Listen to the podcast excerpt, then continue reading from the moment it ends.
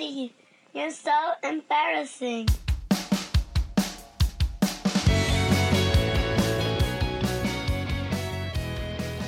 Pop und Pubertät, der Podcast mit Klaus Bieler und Mark Hofmann. Herzlich willkommen zu einer ganz besonderen Ausgabe Pop und Pubertät. Mein Name ist Mark Hofmann. Und es ist der Jahresrückblick 2023. Zum dritten Mal jetzt in dieser Form schaue ich auf das Musikjahr zurück. Und es ist deswegen eine ganz besondere Folge, weil ich es diesmal anders als die letzten beiden Jahre nicht alleine mache, sondern mit einem lieben und immer wieder gern gesehenen und sehr populären äh, Gast, äh, populär bei mir vor allem, Alex Batzke aus ja. Münster vom Lehrersprechtag, Podcast und eigentlich Dauergast bei Pop und Pubertät. Grüß dich, Alex. ja, moin. Da, äh, ja, vielen Dank, ja. dass ich wieder hier sein darf. Ah, ja, ich, Schön, dass du da bist. Ja, ich habe mir die immer deine Jahresrückblicke so angehört und dabei ja auch immer selber so gedacht, boah, ich würde auch ganz gerne mal so über die Alben des Jahres reden. Über die, äh, ich meine, mittlerweile, wie du schon sagst, sind wir ja Dauergast bei euch, wenn es um die Nullerjahre angeht. Dann auch mit äh, dem lieben Martin Pieler zusammen. Aber dann habe ich irgendwie so gedacht, ach komm, irgendwie fragst ihn doch mal, ob ich jetzt heute auch dabei sein kann beim Jahresrückblick. Und äh, ja. und zumal du dich ja auch mit neuer Musik beschäftigst. Beim Klaus ist da immer so ein bisschen dünn irgendwie. Deswegen habe ich das dann lieber allein gemacht, weil ich ja äh, so eine äh, diese tolle App habe mit ganz vielen Musikmagazinen auch drauf und so und ich ah, ja. lese wirklich den Kram und schaue halt immer, was es Neues gibt und höre mir das dann an und und führe eigentlich jetzt immer so das ganze Jahr über Buch und und notiere mir so, dass ich es auch nicht vergiss. Man vergisst dann echt auch ein paar Monate später schon wieder so, ah ja, dieses Jahr kam zum Beispiel mal ein Metallica-Album raus, man weiß es schon gar nicht mehr. Ja, und äh, und äh, so äh, ja sammelt sich da einiges an und dann vor allem hinten raus irgendwie denkt man dann nochmal hat man jetzt auch alles und dann guckt man nochmal und dann, oh Gott, da ist einem ja nochmal etliches durch die Lappen gegangen und jetzt hat sich einiges angesammelt und wir schauen einfach mal. Aber ich denke, wir werden einige Minuten reden heute Definitiv. über die Alben des Jahres. Enttäuschungen auch natürlich, aber auch große Highlights und am Ende dann die äh, Spannung eigentlich. Wir werden eine Top 5 äh, jeweils ähm, ermitteln, ähm, ja. die für mich persönlich momentan noch nicht feststeht, muss ich sagen. Ich glaube, ich entwickle die im laufenden Geschäft jetzt gleich. Ich habe das auch, ich habe das auch gerade so gedacht, so als du so vor gefühlt fünf Minuten um, um die Ecke kamst mit der Idee, lass mal eine Top 5 machen, habe ich so kurz überlegt, okay, mh, hm, so, es könnte auch sein, dass sich meine Top 5 jetzt nochmal so sub subjektiv ein bisschen verändert. Äh, oder vielleicht sogar noch was mit reinnimmst, äh, reinnimmt, was du äh, irgendwie noch äh, vorstellst. Ja, eben, ja. ja, ja. ich bin ja mal gespannt, was du auch. Ja, wir haben nichts abgesprochen. Ich weiß überhaupt nicht, was von dir kommt, nee. aber das finde ich auch gerade toll. Äh, sag mal, erste Frage: Kriegst du eigentlich noch was mit, was was Hits des Jahres sind? So was was was richtig populäre Songs sind? Oh, also jetzt war ja da wieder dieses Spotify Wrapped und ja. da kamen ja dann auch diverse Hits so äh, raus. Und dann kam ja auch so raus, was die, die, Hits des Jahres in Deutschland waren und was die Hits des Jahres weltweit waren. Und gerade bei den deutschen Hits, also ein einziger Song von der Top 10 lief ab und zu mal in meinem Spotify. Der Rest hat mein Handy nicht mal gestreift. So. Mhm. Das ist wirklich, ja. äh, also eine ganz andere Parallelwelt. Gerade so was irgendwie so wirklich die, die Nummer 1 Hits. Also Mädchen ja. auf dem Pferd habe ich nie gehört. Kenne ich nicht. Ist einer der Sommerhits gewesen, anscheinend. Ja, ist es Bibi und Tina oder was ist das? Nee, das ist irgendwie so ein Schlagersong. Irgendwie. So. Ah, und okay. Ja, ja ich kenne das von aus einem Bibi und Tina Soundtrack von meinen Töchtern. Ach, oder, oder haben die das irgendwie gesampelt oder so? Ich habe es auch noch nicht mal richtig äh, ja. noch gehört. Dann war irgendwie Komet von Apache und Udo Lindenberg ah, ja, auf Platz ja, okay. 1 und das hat, mhm. das hat ja tatsächlich auch dazu geführt, dass Lindenberg irgendwie zum ersten Mal in den Charts auf Platz 1 war. Mit, ja, ja. Äh, und was war noch? Ja, Flowers von Miley Cyrus, darüber wird sicherlich gleich noch zu reden sein. Und natürlich Taylor Swift. also das war auch ganz klar viel. Und ansonsten, ja, also ist, äh, ja. Und ansonsten waren da halt sehr viele auch äh, im, äh, in den deutschen Charts so Deutsch-Rap-Sachen, die ich nun wirklich auch nicht höre und nicht kenne. Ja. So, da bin ich auch raus. Ja, also ich, ich, mir geht's ja seit vielen Jahren, mir geht's schon in, eu, in den ganzen Folgen mit euch, so wenn ihr die Hits nennt, da kenne ich wirklich 10% oder so. Also bei mir hat's irgendwann ja, äh, wir haben das ja auch erörtert, Klaus und ich, Ende der 80er Jahre hat sich der Geschmack und das, das und, und die Hits, das waren plötzlich zweierlei Sachen. Mhm. Äh, Mainstream-Radio auch. Und ähm, ich habe eigentlich seit vielen, vielen Jahren das Gefühl, jetzt gibt's ja so diese Diskussionen gerade so, wann die ersten KI-Songs jetzt rauskommen werden und äh, wie das dann alles klingen wird und so und was da alles möglich sein wird. Ich habe eigentlich seit vielen Jahren das Gefühl, dass Mainstream-Songs von KIs komponiert werden irgendwie. Also eigentlich seit den 90ern, wenn ich SWR 3 versuche anzumachen, dann denke ich irgendwie, das kann nicht mehr sch schlimmer oder seelenloser oder uninteressanter werden eigentlich, ja, was da passiert. Gerade bei diesen Pop-Poeten Leuten und so, und die da dieser so rumkreuchen und fleuchen, Ma Ma Max ja. Giesinger und Vincent Weiss und wie ja, sie alle ja, heißen, ne? Ja, ja. Ja. Wo man so Formeln halt erkennt und die werden dann halt zu Tode geritten und so. Aber auch viel bei vielem englischsprachigen Zeug. So ist ganz selten was dabei, wo ich denke, oh, das ist jetzt überraschend oder da passiert jetzt wirklich was. Was ja. ist denn eigentlich mit Taylor Swift? Wahrscheinlich erfolgreichste Künstlerin ja. des Jahres, was die, die Umsätze und die Zuschauerzahlen und so weiter angeht. Hast du Berührung mit Taylor Swift? Ja, tatsächlich. Und ich habe auch ein Album hm. äh, dabei, sogar heute, was aber nur so ein oh, okay. bisschen am Rand dabei ist. Ähm, deswegen kann es vielleicht auch, kann ich da vielleicht auch jetzt schon direkt was zu sagen, weil das Album, was sie dieses Jahr veröffentlicht hat, ist eigentlich ein Album von 2014 gewesen. Mhm. Und die hat sich aber. Äh, 2019 mit ihrer Plattenfirma, dem, äh, wie hießen die, Big Machine Records, zerstritten und macht jetzt alle ihre alten Alben nochmal neu. Ich hatte erst gedacht, das oh. wäre so ein, äh, so, so ein Mittel, um nochmal mehr Kohle rauszuschlagen, sozusagen. Es kommen nämlich jetzt alle Alben als Taylors Version nochmal raus. Ah, neu abgemischt und so? Oder ja, das habe ich. Neu eingespielt sogar? Genau, oder? neu eingespielt, damit sie alleine mhm. die Rechte an diesen Liedern hat, die sie nämlich äh, ah. gar nicht hatte die hatte die Plattenfirma. Und da sie sich mit denen verkracht hatte, hat sie dann gesagt, okay, dann mache ich das okay. einfach alles nochmal. Weil die ja sowieso so umtriebig ist, dass sie eine riesige Welttournee fahren kann und dabei auch noch Platten aufnehmen kann und dies und das. Also zu deiner Frage, ich glaube, sie ist sogar mhm. mittlerweile die erfolgreichste Künstlerin aller Zeiten. Es ist äh, unfassbar. Ich glaube, wir sind hier wirklich mhm. auf, einer, okay. auf einer Ebene mit Madonna, mit Michael Jackson, mit, also mhm. ganz weit oben. So, äh, das okay. Time Magazine hat sie zur Person, Person des Jahres gekürt ja.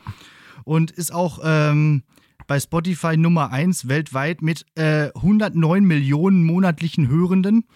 Und jetzt kommt's. Mhm. Das Album Midnights kommt aus, äh, war aus dem Jahr 2022, deswegen werden wir da heute nicht drauf eingehen. Aber ähm, der, allein der Song Cruel Summer auf diesem Album hat eine Milliarde 438 äh, Millionen 930.906 Streams nur bei Spotify.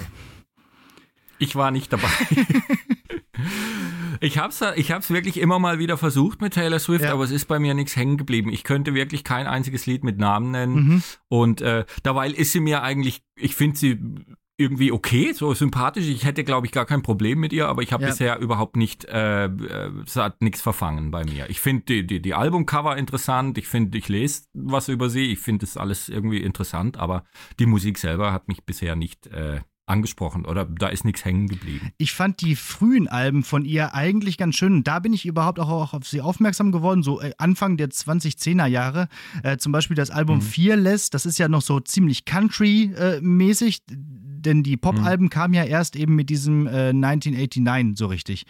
Und davor kam mhm. sie eigentlich so aus diesem äh, Nash, Nashville, nee, äh, so Tennessee, irgendwie so da mit, mittel, mittlerem Westen Country-mäßigen.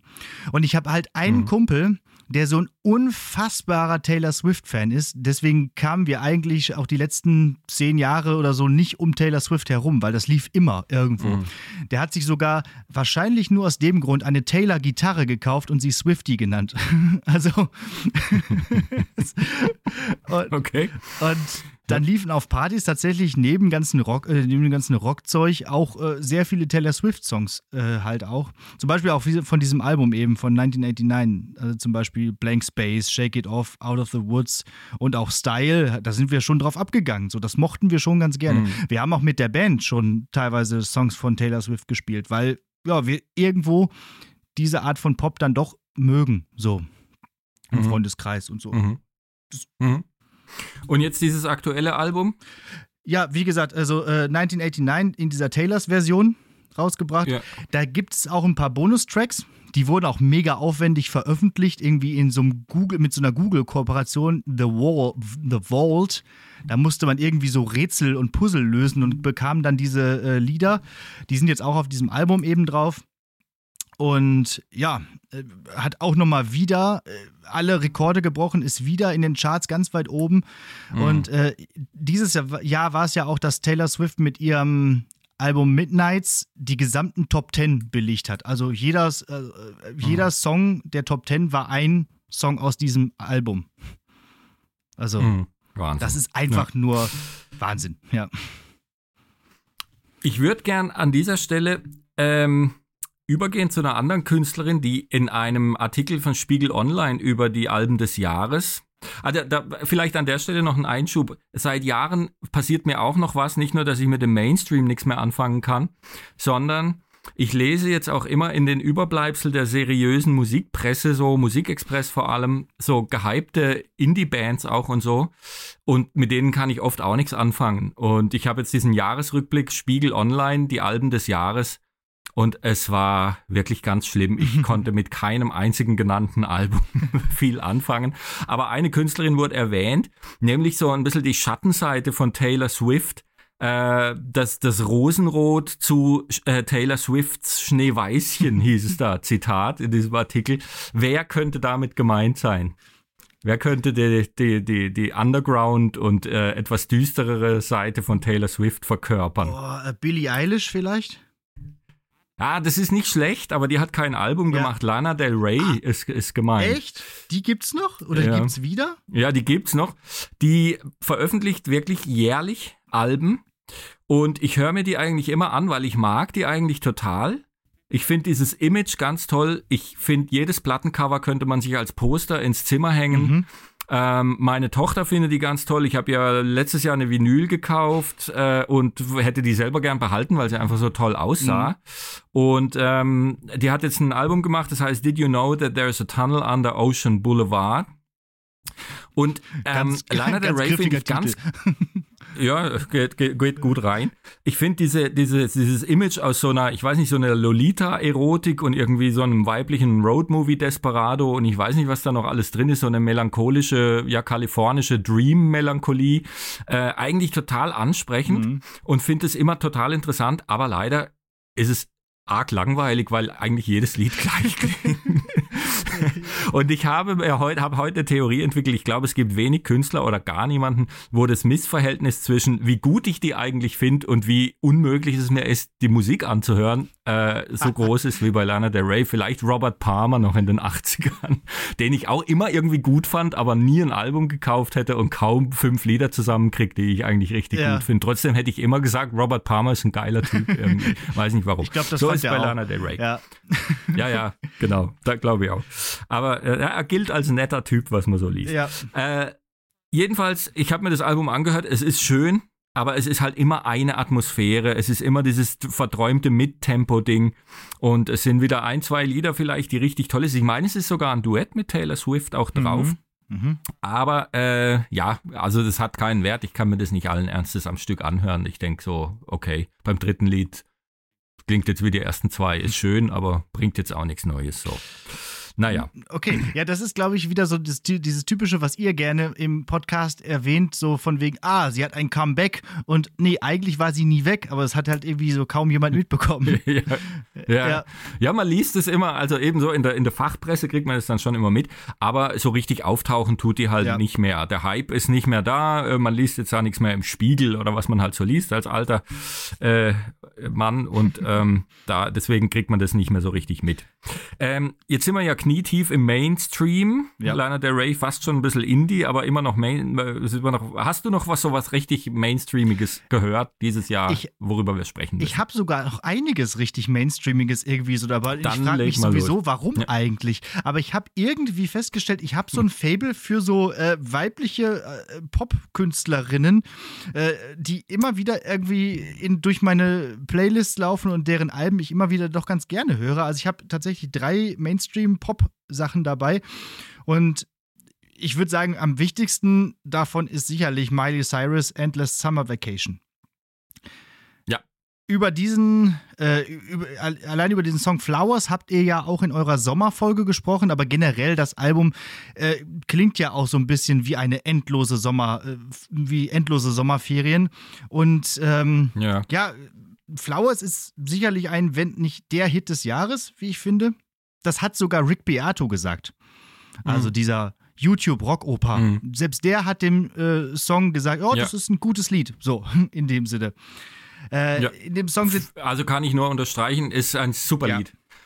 Also, Muss allerdings kurz sagen, an, an dieser Stelle meine 16-jährige Tochter der haben die Worte gefehlt, als ich ihr das unterbreitet habe. Die, die, die, die konnte sich nicht mal mehr äußern, so, so cringe fand die das. Die, die hat äh, äh, gesagt, äh, also ganz schlimme Leute nur hören sich das an. Und dass ich jetzt das Lied gut finde, da wusste ich überhaupt nicht mehr, was sie noch sagen soll. Sie ist einfach nur noch aus dem Zimmer gegangen, wortlos. Ach krass, also das heißt, sie findet das schlimm, ja? Also sie findet nicht nur schlimm, dass du das ja, gut ja. findest äh, als alter Mann, ja. sondern dass sie... Ja, sie fand da alles schlimm dran. Und das Schlimmste war, dass ich das gut finde. Ich glaube, das war so, wie wenn sie mich irgendwie erwischt hätte, wie ich nackt den Garten umgrab oder so. Keine Ahnung, irgend sowas ganz absurd.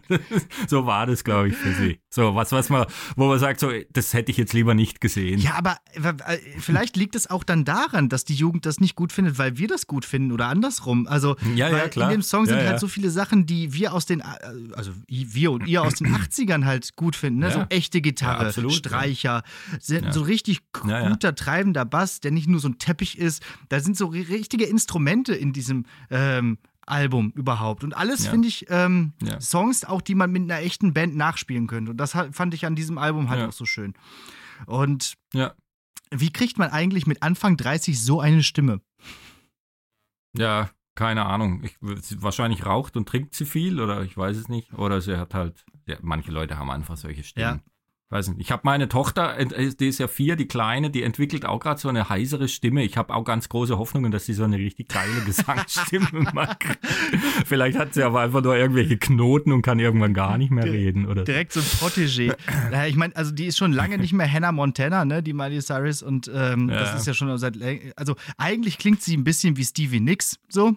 Es gibt auch ein schönes ja, Mashup ja, so äh, äh, äh, mit äh, Edge of 17 ähm, mhm. Ja, also ich finde, das Album ist abwechslungsreich, das kann man gut durchhören. Äh, you zum Beispiel ist ein schöner Blues.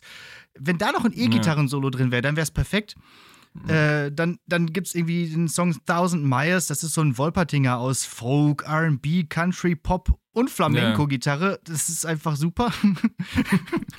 ich finde auch, das Album durchzieht auch so eine schöne so eine so eine ja Sommermelancholie, ja. was was mir ja mhm. gerade äh, an diesem dieser ganzen LA Musik auch aus den 70ern von den Eagles oder Fleetwood Mac ja. oder so, auch den Beach Boys. Ja, das ist ja immer so vordergründig perfekte schöne Musik und drunter ist aber immer so was ein bisschen düsteres auch drin. Und ich finde das äh, finde das wirklich den perfekten Soundtrack. Eigentlich übrigens auch Lana Del Rey hat es ja auch extrem zu diesem äh, Brad Easton Ellis Roman, mhm. das so glaube ich einer meiner meiner Lieblingsbücher auch dieses Jahr war, was auch so dieses verträumte äh, Kalifornien, es ist immer heiß und trotzdem ist aber irgendwie die Atmosphäre insgesamt eher kalt und, und äh, also an den paar Stellen, wo es richtig spannend und spooky wird, ist es ja auch so, so, so, so was Traumhaftes mhm. irgendwie. Und ich fand äh, The Shards äh, wirklich eines der, der, der Literatur-Highlights irgendwie. Nicht, dass ich jetzt da äh, irgendwie den Anspruch hätte, allzu viel gelesen zu haben, dieses, äh, was dieses Jahr veröffentlicht wurde. Aber das fand ich sehr, sehr toll.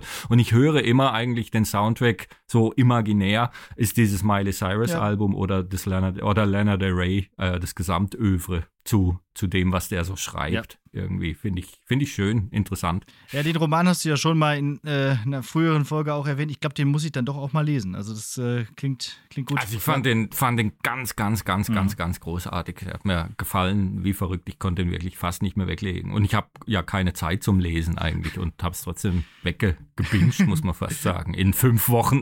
So. Ja, ich, ich musste mich ja leider dem, dem Schwarm mal langsam widmen dieses Jahr und das hat sehr lange gedauert. Ja, der ist dick, ja. Also was, äh, naja, ja. Ähm, zurück zum Album. Ähm, ja, was hast du noch? Genau, ganz, ganz kurz noch ja. zum Abschluss des Albums. Am Ende wird es ein bisschen öder, fand ich. Äh, da da wird es ein bisschen elektronisch poppiger auch. Also ähm, da gibt es auch irgendwie Muddy Feet, den Song mit, mit Sia. Das hätte auch nicht sein müssen. Irgendwie merkt man die da gar nicht so richtig. Die kann ja auch einiges, aber kommt irgendwie in dem, Album, äh, in dem Song nicht so gut weg. Aber ich finde, insgesamt ist das äh, ein gutes Popalbum. Ähm, ja. Soll ich direkt weitermachen mit den anderen beiden oder willst du noch? Ja, eins? ja, machen wir ja. noch. Mhm. Okay, dann nimm. Also ich warte jetzt mal, was du hast. Vielleicht haben wir ja Überschneidungen. Ja, schauen wir mal. Ava Max, Diamonds and Dance Floors. Oh, die ist mir, glaube ich, mal positiv aufgefallen. Mhm. Was hatte denn die mal voran? Hatte, ist das Sweet But Psycho? Yep. Ist es von der? Ja, ja, ja nicht mhm. schlecht. Nicht schlecht. Ja, ja. Genau. Ja. Und dann gab es danach noch einen Song, der hieß Kings and Queens.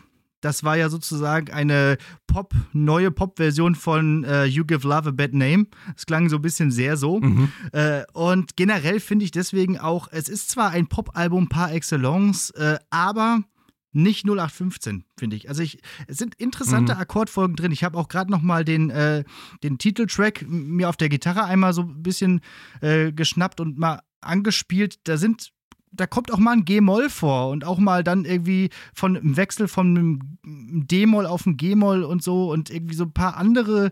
Also es ist nicht nur äh, C, F, A-Moll und G, die klassischen Akkorde, sondern mhm. auch mal was anderes. Mhm. Teilweise ein bisschen ABBA mhm. ähnlich. Also bei Million Dollar Baby mhm. klingt das durchaus nach, nach ABBA. Und mhm. generell finde ich, da kommt, also ich weiß es nicht, kann ich den Finger drauf legen, so, aber irgendwie finde ich, hat es teilweise auch so Anleihen aus der Klassik. Ich weiß nicht, ich, vielleicht ist es auch zu hochgestochen oder zu äh, überinterpretiert.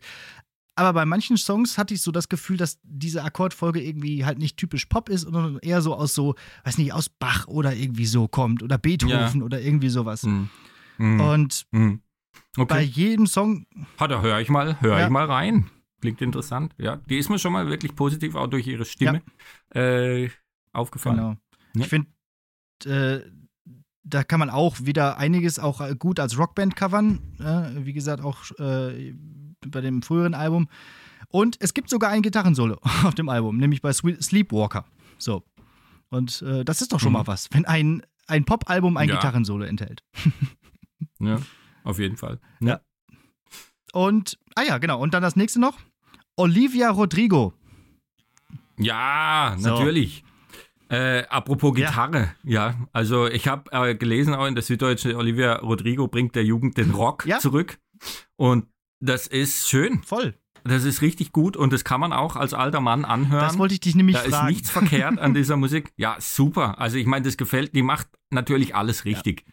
Da ist Alternative 90er drin, da ist je, bei den Gitarrensolo, denkt man an Weezer und solche Sachen. Da, da, da, da ist jemand im Hintergrund, der hat ja so einen Typen, glaube ich, der die Songs mitschreibt und arrangiert. Ja. Der weiß natürlich, was er macht. Äh, das ist alles sehr stilsicher und äh, der kennt die, der kennt seine 90er auch und der weiß, wie, wie, wie man da das cool macht, ohne dass es peinlich wird.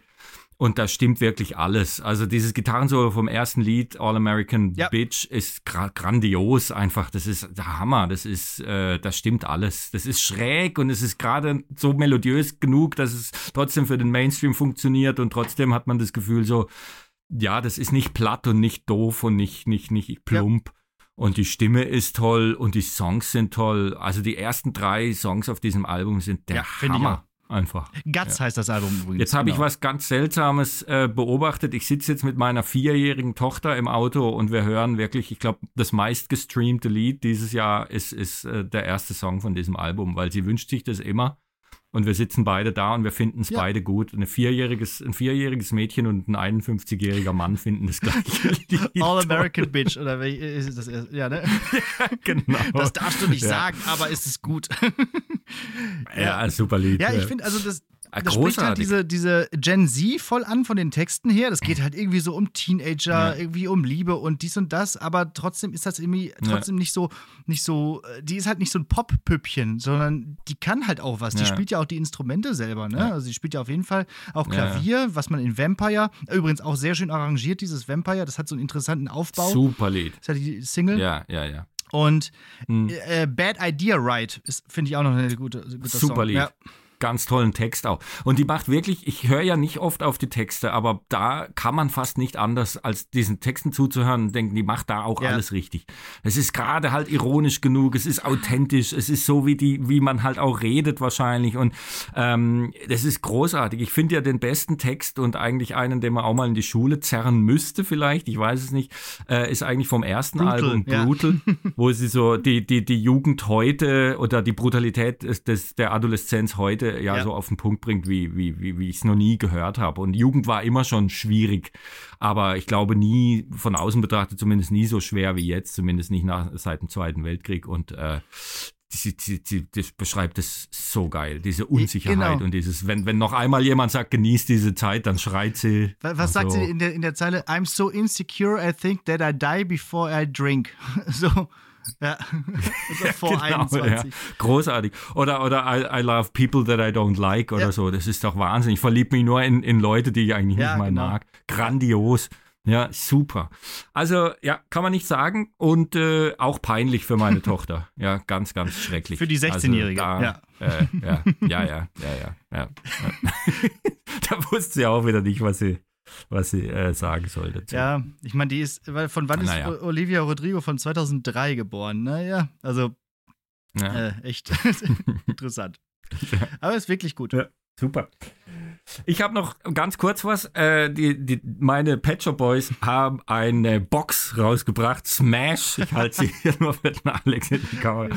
Es ist eine Sammlung äh, aller Singles von 1985 bis 2020 auf sechs Vinylalben. Und das durchzuhören ist für mich natürlich Glück pur, weil äh, mir gefällt halt jedes Lied. Ja. Bis auf ein oder zwei und es zeigt halt nochmal, was die einfach für große, große, große Hits hatten in diesen vielen Jahren. Äh, und man kennt halt ganz, ganz vieles und ich mag sie einfach. Leider kenne ich niemanden, fast niemanden, der sie so toll findet wie ich. Äh, Im Moment äh, versuche ich noch den einzigen, der in Frage käme, in meinem Bekanntenkreis zu überreden, nächstes Jahr mit mir nach Mannheim ans Konzert zu gehen. Greatest Hits Tour. Bevor ich da allein stehe unter den ganzen Schwulen, äh, die da äh, die Pet Shop Boys feiern, verkleidet vielleicht und äh, völlig euphorisch. Aber vielleicht mache ich es ja. aber auch. Irgendwie. Vielleicht einfach trotzdem. verkleidest du dich auch einfach. Ja. Blendest du in, mischst ja, du dich unter die. Genau. Ja, ein paar Engel, Engelsflügel ja. oder irgendwie. Mal gucken, ja.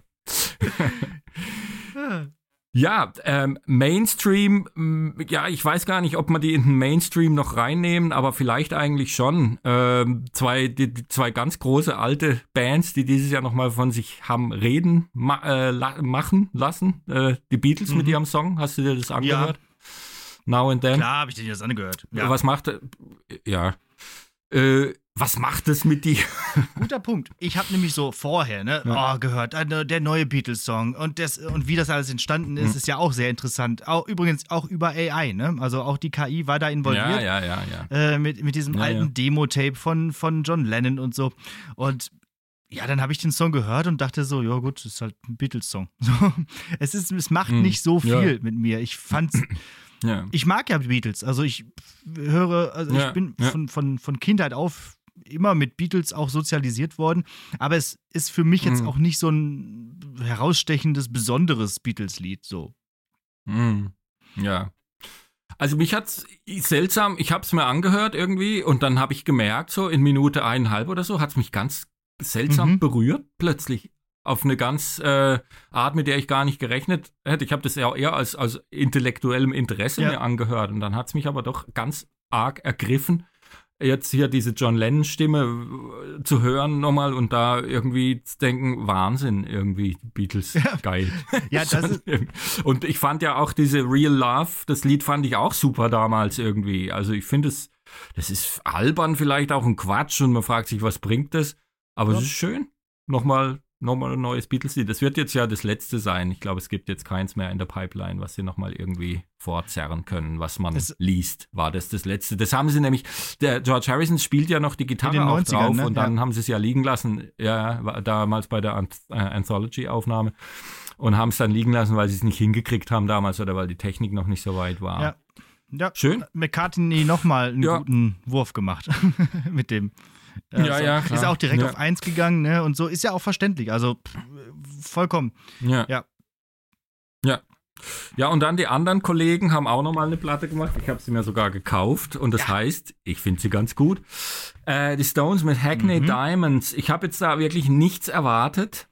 Wobei ich, man liest ja jetzt immer bestes Stones-Album seit Tattoo You, seit 81.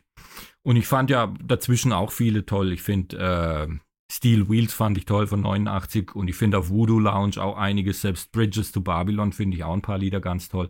Und dann habe ich da am ersten Tag habe ich es mir gleich angehört auf Spotify und dachte so, mhm. Sabalot, mhm. das knallt, mhm. das ist gut. Ja.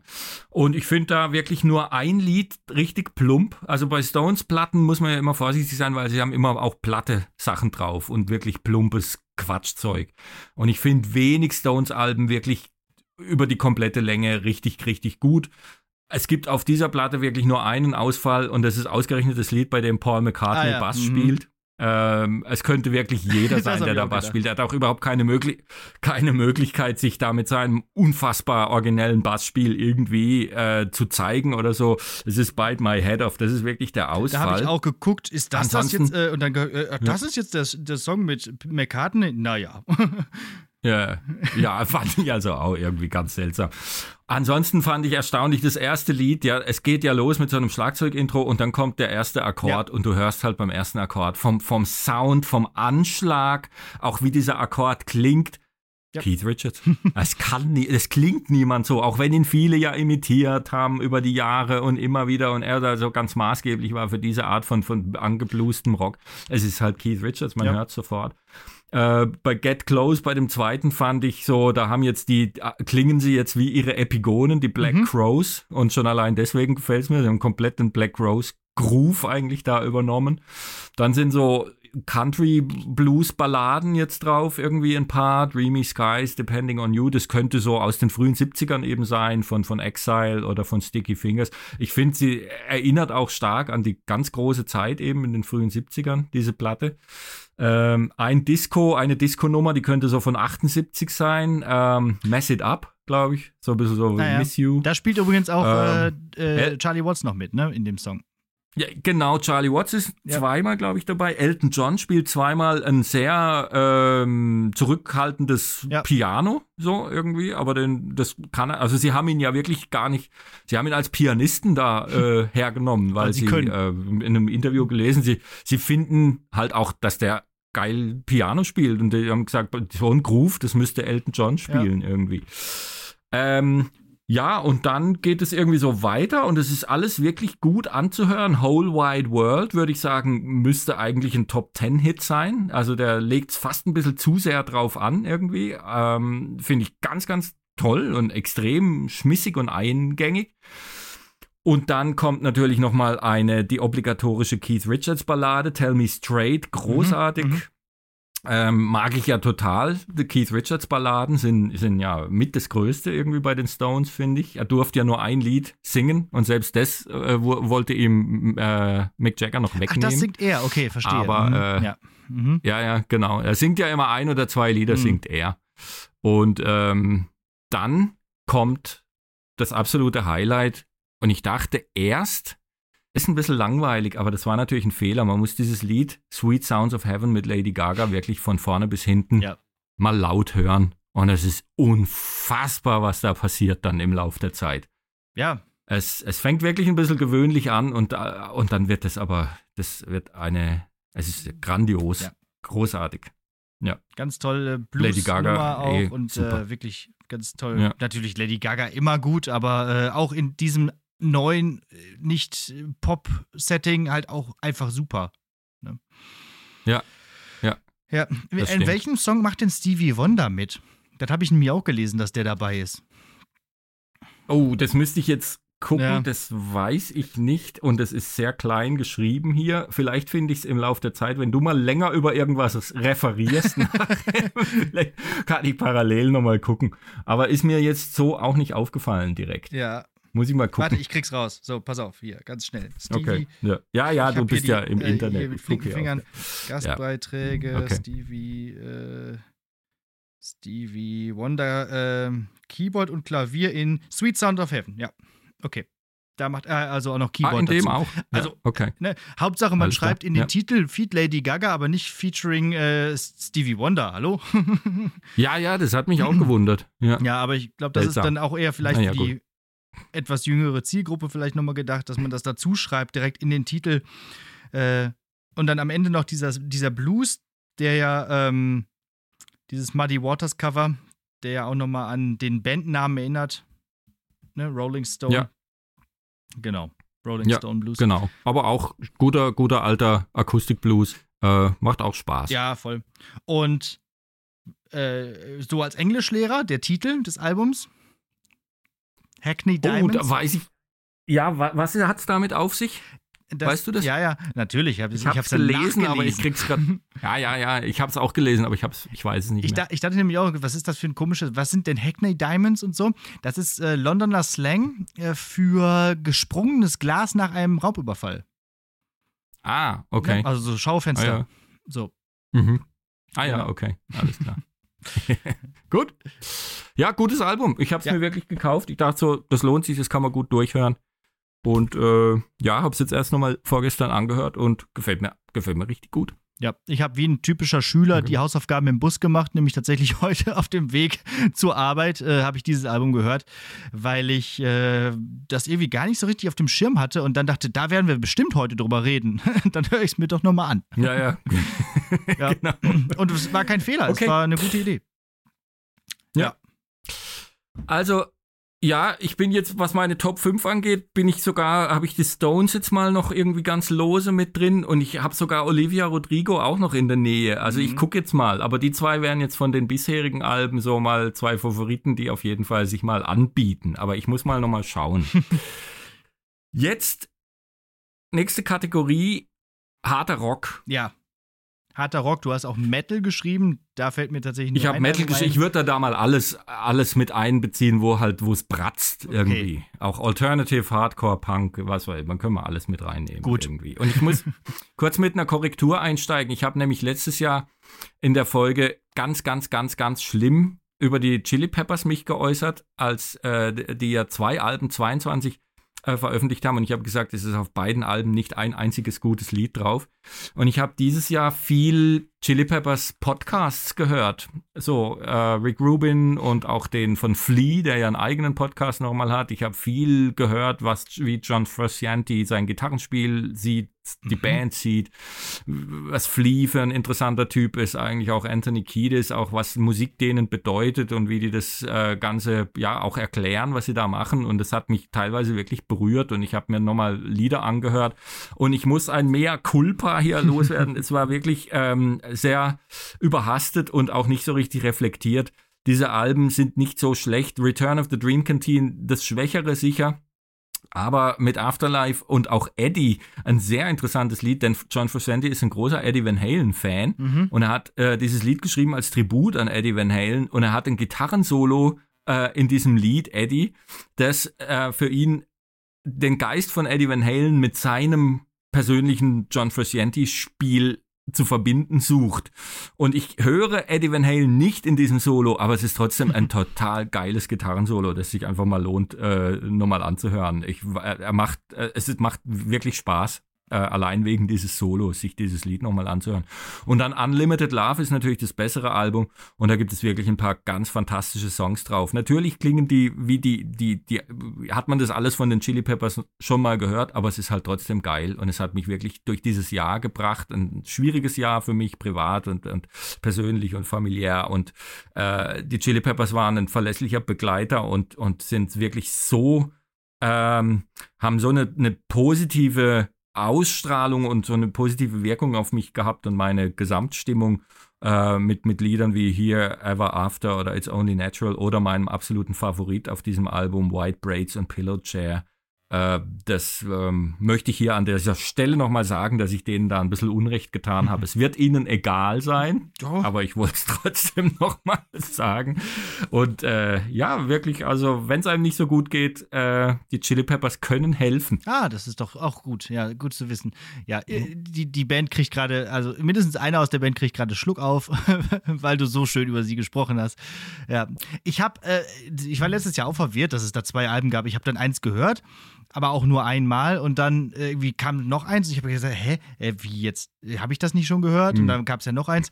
War da aber irgendwie dann auch, ich war nie großer äh, Chili Peppers Fan, aber das eine, äh, also man kann es hören, glaube ich, aber weiß ich jetzt mhm. gerade ne, nicht mehr. Aber ist ja schön, wenn es dir ja, gefallen hat. Ja. Ich, ich ja. fand das irgendwie, das war mir, war, hat mich jetzt so begleitet dieses Jahr, dass auch wenn die Alben nicht von diesem Jahr sind, äh, sie, finde ich, da so ihren Platz finden sollten. Jetzt würde ich mal beginnen mit der, der Enttäuschung des Jahres äh, aus dem Bereich harten Rock. und das ist sicher das zuvor schon mal erwähnte Metallica-Album 72 Seasons. Ein Album, das man wirklich schon wieder vergessen hat. es ist äh, zum Jahresbeginn ja erschienen. Eine Single wurde sogar letztes Jahr schon veröffentlicht. Es war ein grandioses Lied, das beste Metallica-Lied seit vielen, vielen, vielen Jahren, das ganz viel Hoffnung gemacht hat auf dieses Album Lux Eterna. Yeah äh, weil sie einfach alles richtig gemacht haben. Und wir werden heute, oder ich werde öfter bei Bands heute noch darüber sprechen, was machen jetzt so alte Bands, auch gerade Bands aus den 80ern? Wie kann man cool im Jahr 2023 noch Alben machen? Wie sollen die klingen? Was, was, was, was, was, was ist da der Weg? Und meine Theorie ist, dass neue Fans kriegen die eh nicht mehr viele. Mhm. Also ich glaube, es bringt nicht, sich an irgendeinen Zeitgeist ranzuschmeißen. Sie müssen schon die alten Fans irgendwie auch bedienen, aber halt nicht auf der Stelle treten und nicht so einen Nostalgietrip irgendwie fahren. Aber dennoch sollte man irgendwie das Gefühl haben, oh, das klingt ein bisschen so geil, wie es früher war.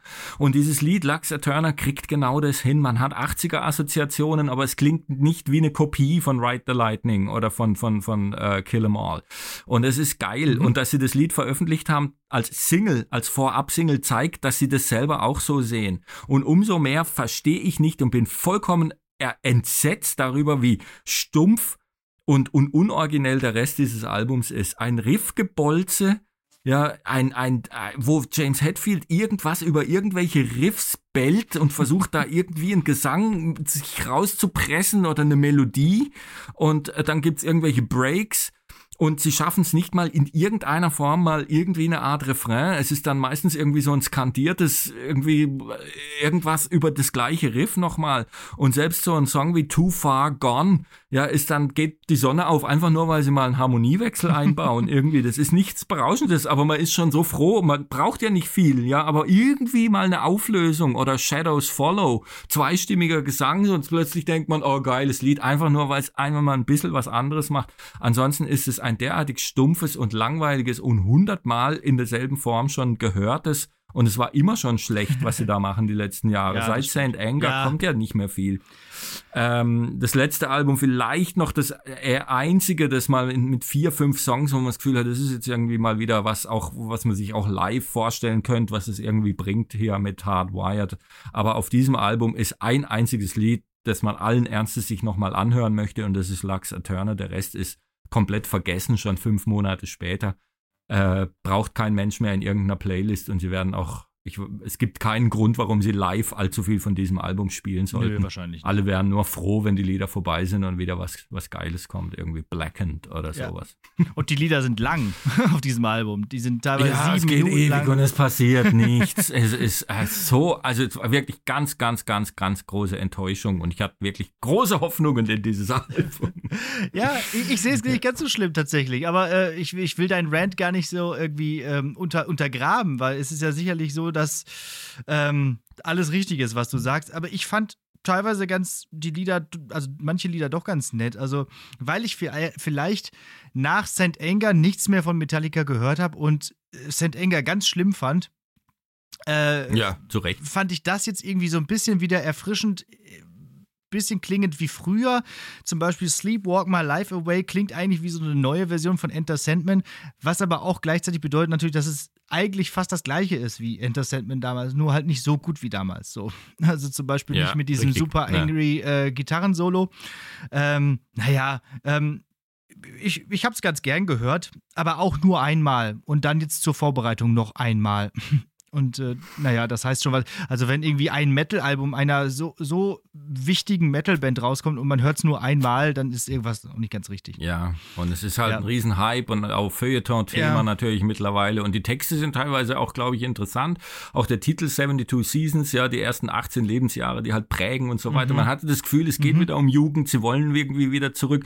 Und es kann ja nur der Weg sein, ja. Irgendwie halt nochmal, die ganzen Leute von früher denken ja so, wieso sind die Alben nicht mehr so geil? Geil wie früher. Natürlich ist man, ist man, äh, hat's alles hundertmal gehört. Es ist nicht mehr so überraschend, aber man hätte doch gern noch mal ein bisschen was äh, in dieser Richtung, ja, wo man das Gefühl mhm. hat, so, das, äh, das ist jetzt nicht, das klingt jetzt nicht wie Death Magnetic Teil 3 irgendwie. Und das war schon schlecht, das Album. So, das, also, weiß nicht. Naja.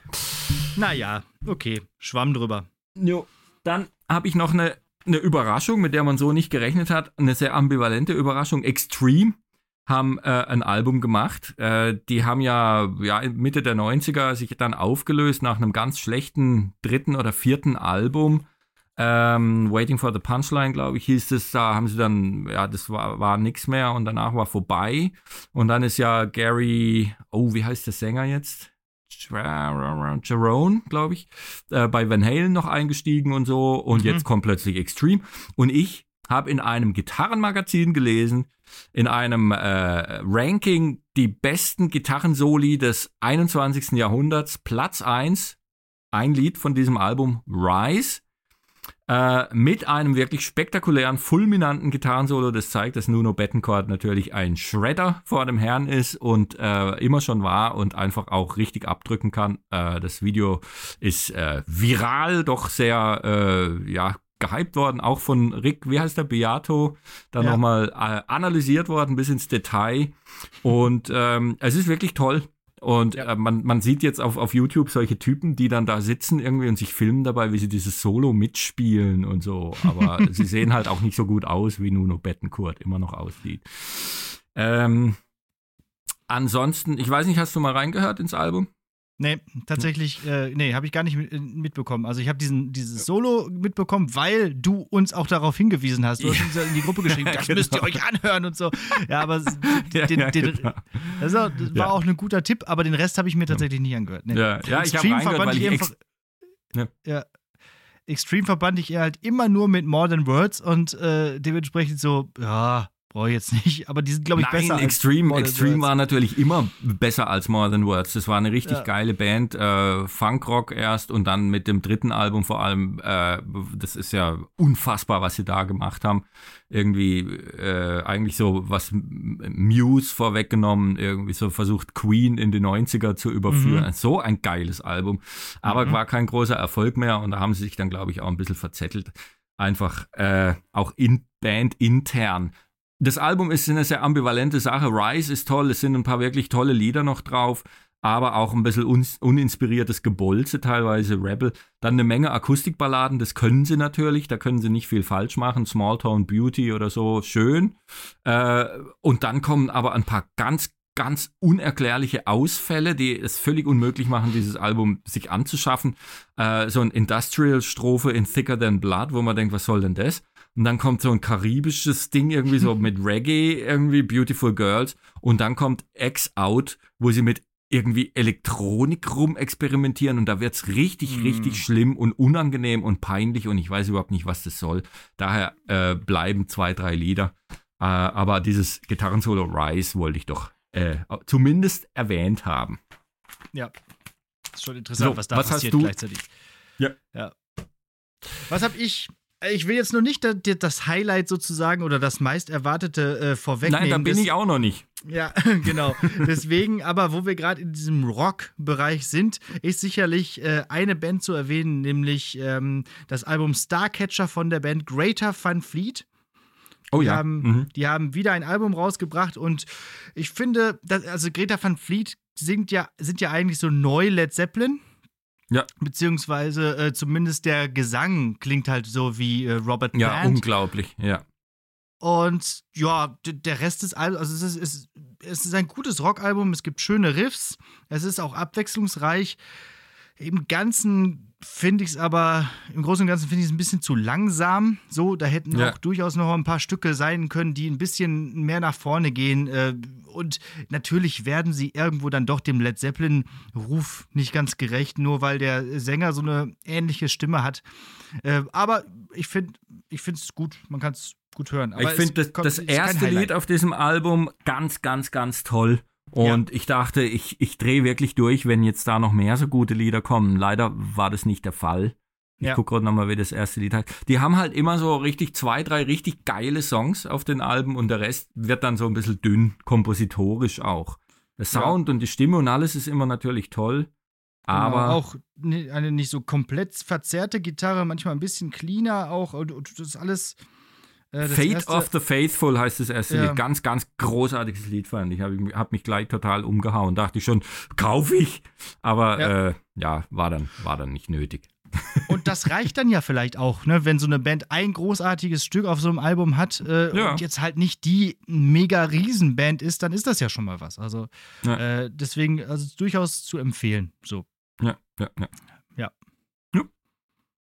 Da bist du wieder dran. Ich habe ein, hab ein tolles Album noch von einer Band, die heißt Night Demon.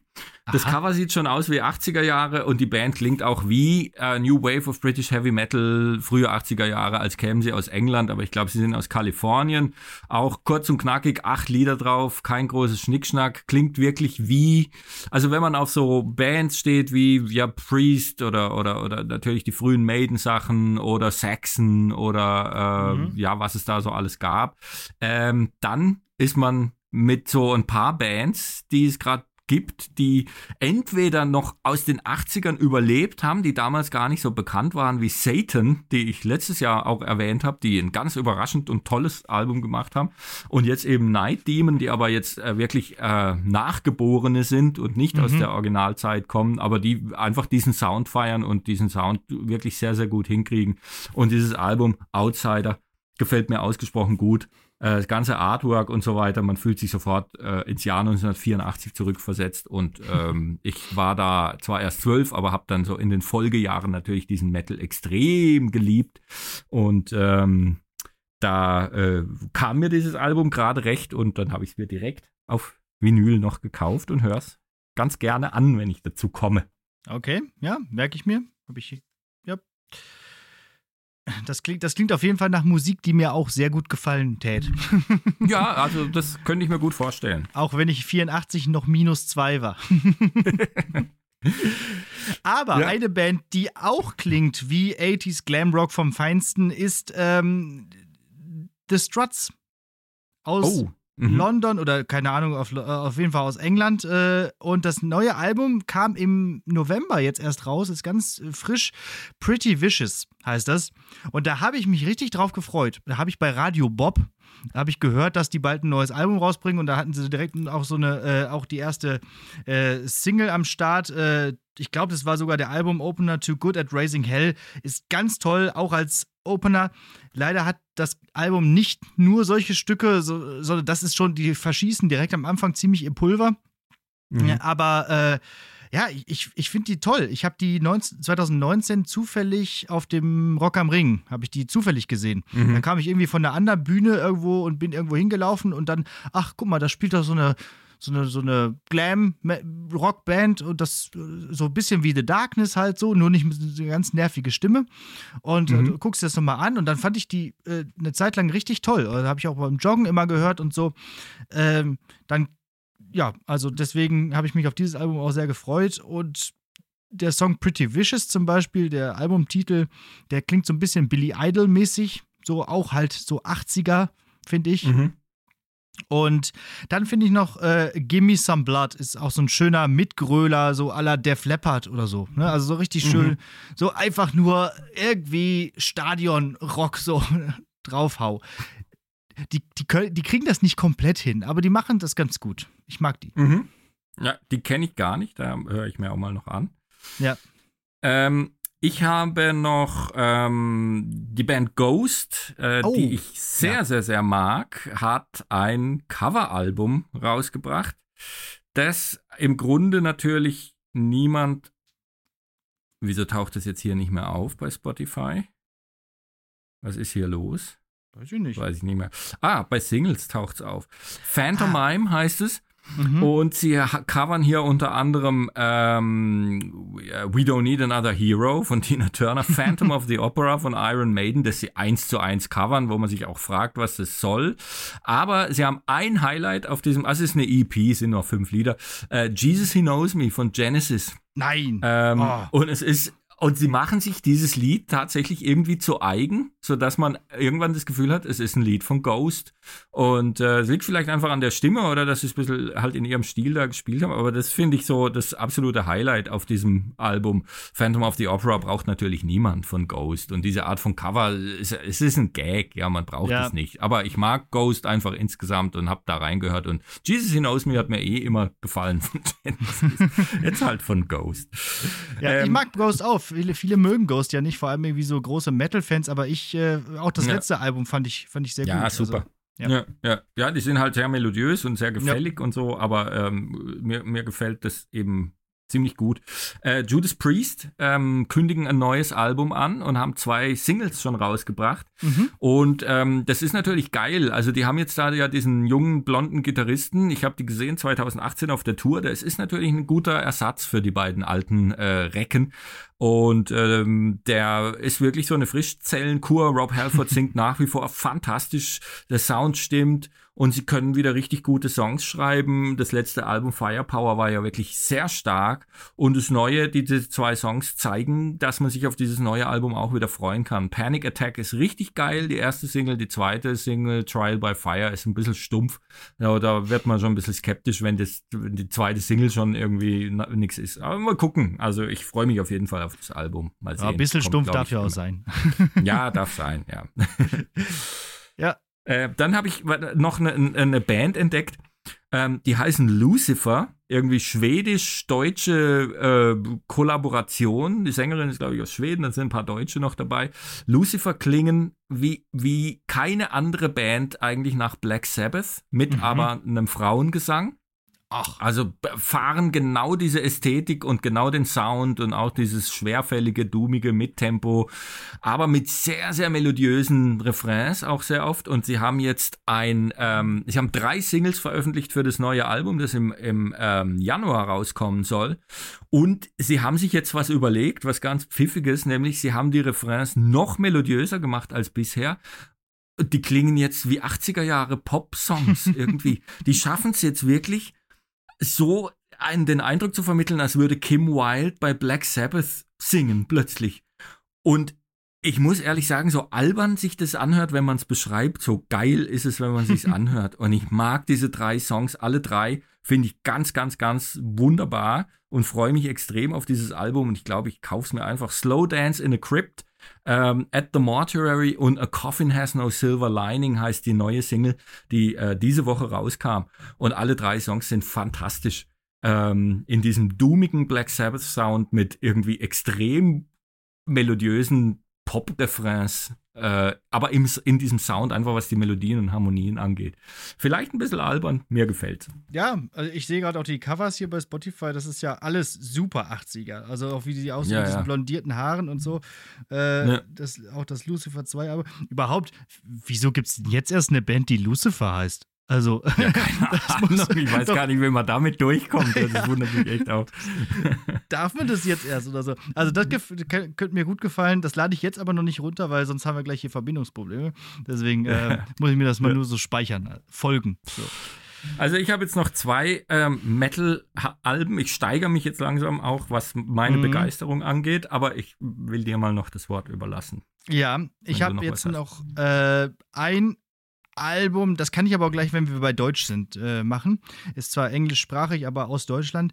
Deswegen, ach komm, dann hau ich doch jetzt hier mein, äh, eins meiner Highlights raus im Bereich des Rock und sag natürlich das heißest erwartete Album von Mark Hoppus, Travis Barker und wieder dabei Tom DeLonge, Blink 182, bringen ihr Album One More Time. One More Time, so California Sound. Ah, das ist, das ist wieder, wieder die warme Decke der Nostalgie, die sich hier legt. Und das ist, machen die tatsächlich auch gut. Ähm, also, ne, also, falls es irgendeine irgendeinen Menschen dort draußen gibt, der Blink 182 nicht kennt, ganz kurz. Es ist California Skatepunk vom Feinsten, so, ähm, und eigentlich Leute, die auch schon zu alt sind zum Skaten, aber es ist, äh, ne, also genau das ist so meine äh, Jugendmusik, meine, meine Pop- und Pubertätsmusik. Äh, und das wissen die auch und deswegen fangen die auch mit ihrem äh, Album-Opener Anthem Part 3 direkt da an, wo sie bei Take Off and Your Pants and Jacket aufgehört haben, also dem Album von 2001, meinem ersten Album. So. Äh, nee, mein zweites Album. Das erste war Limp Bizkit, aber egal. Ähm, auf jeden Fall das Album, das einfach nur so hieß wie die Band Blink 182 aus dem Jahr 2003, das wird weitestgehend ignoriert.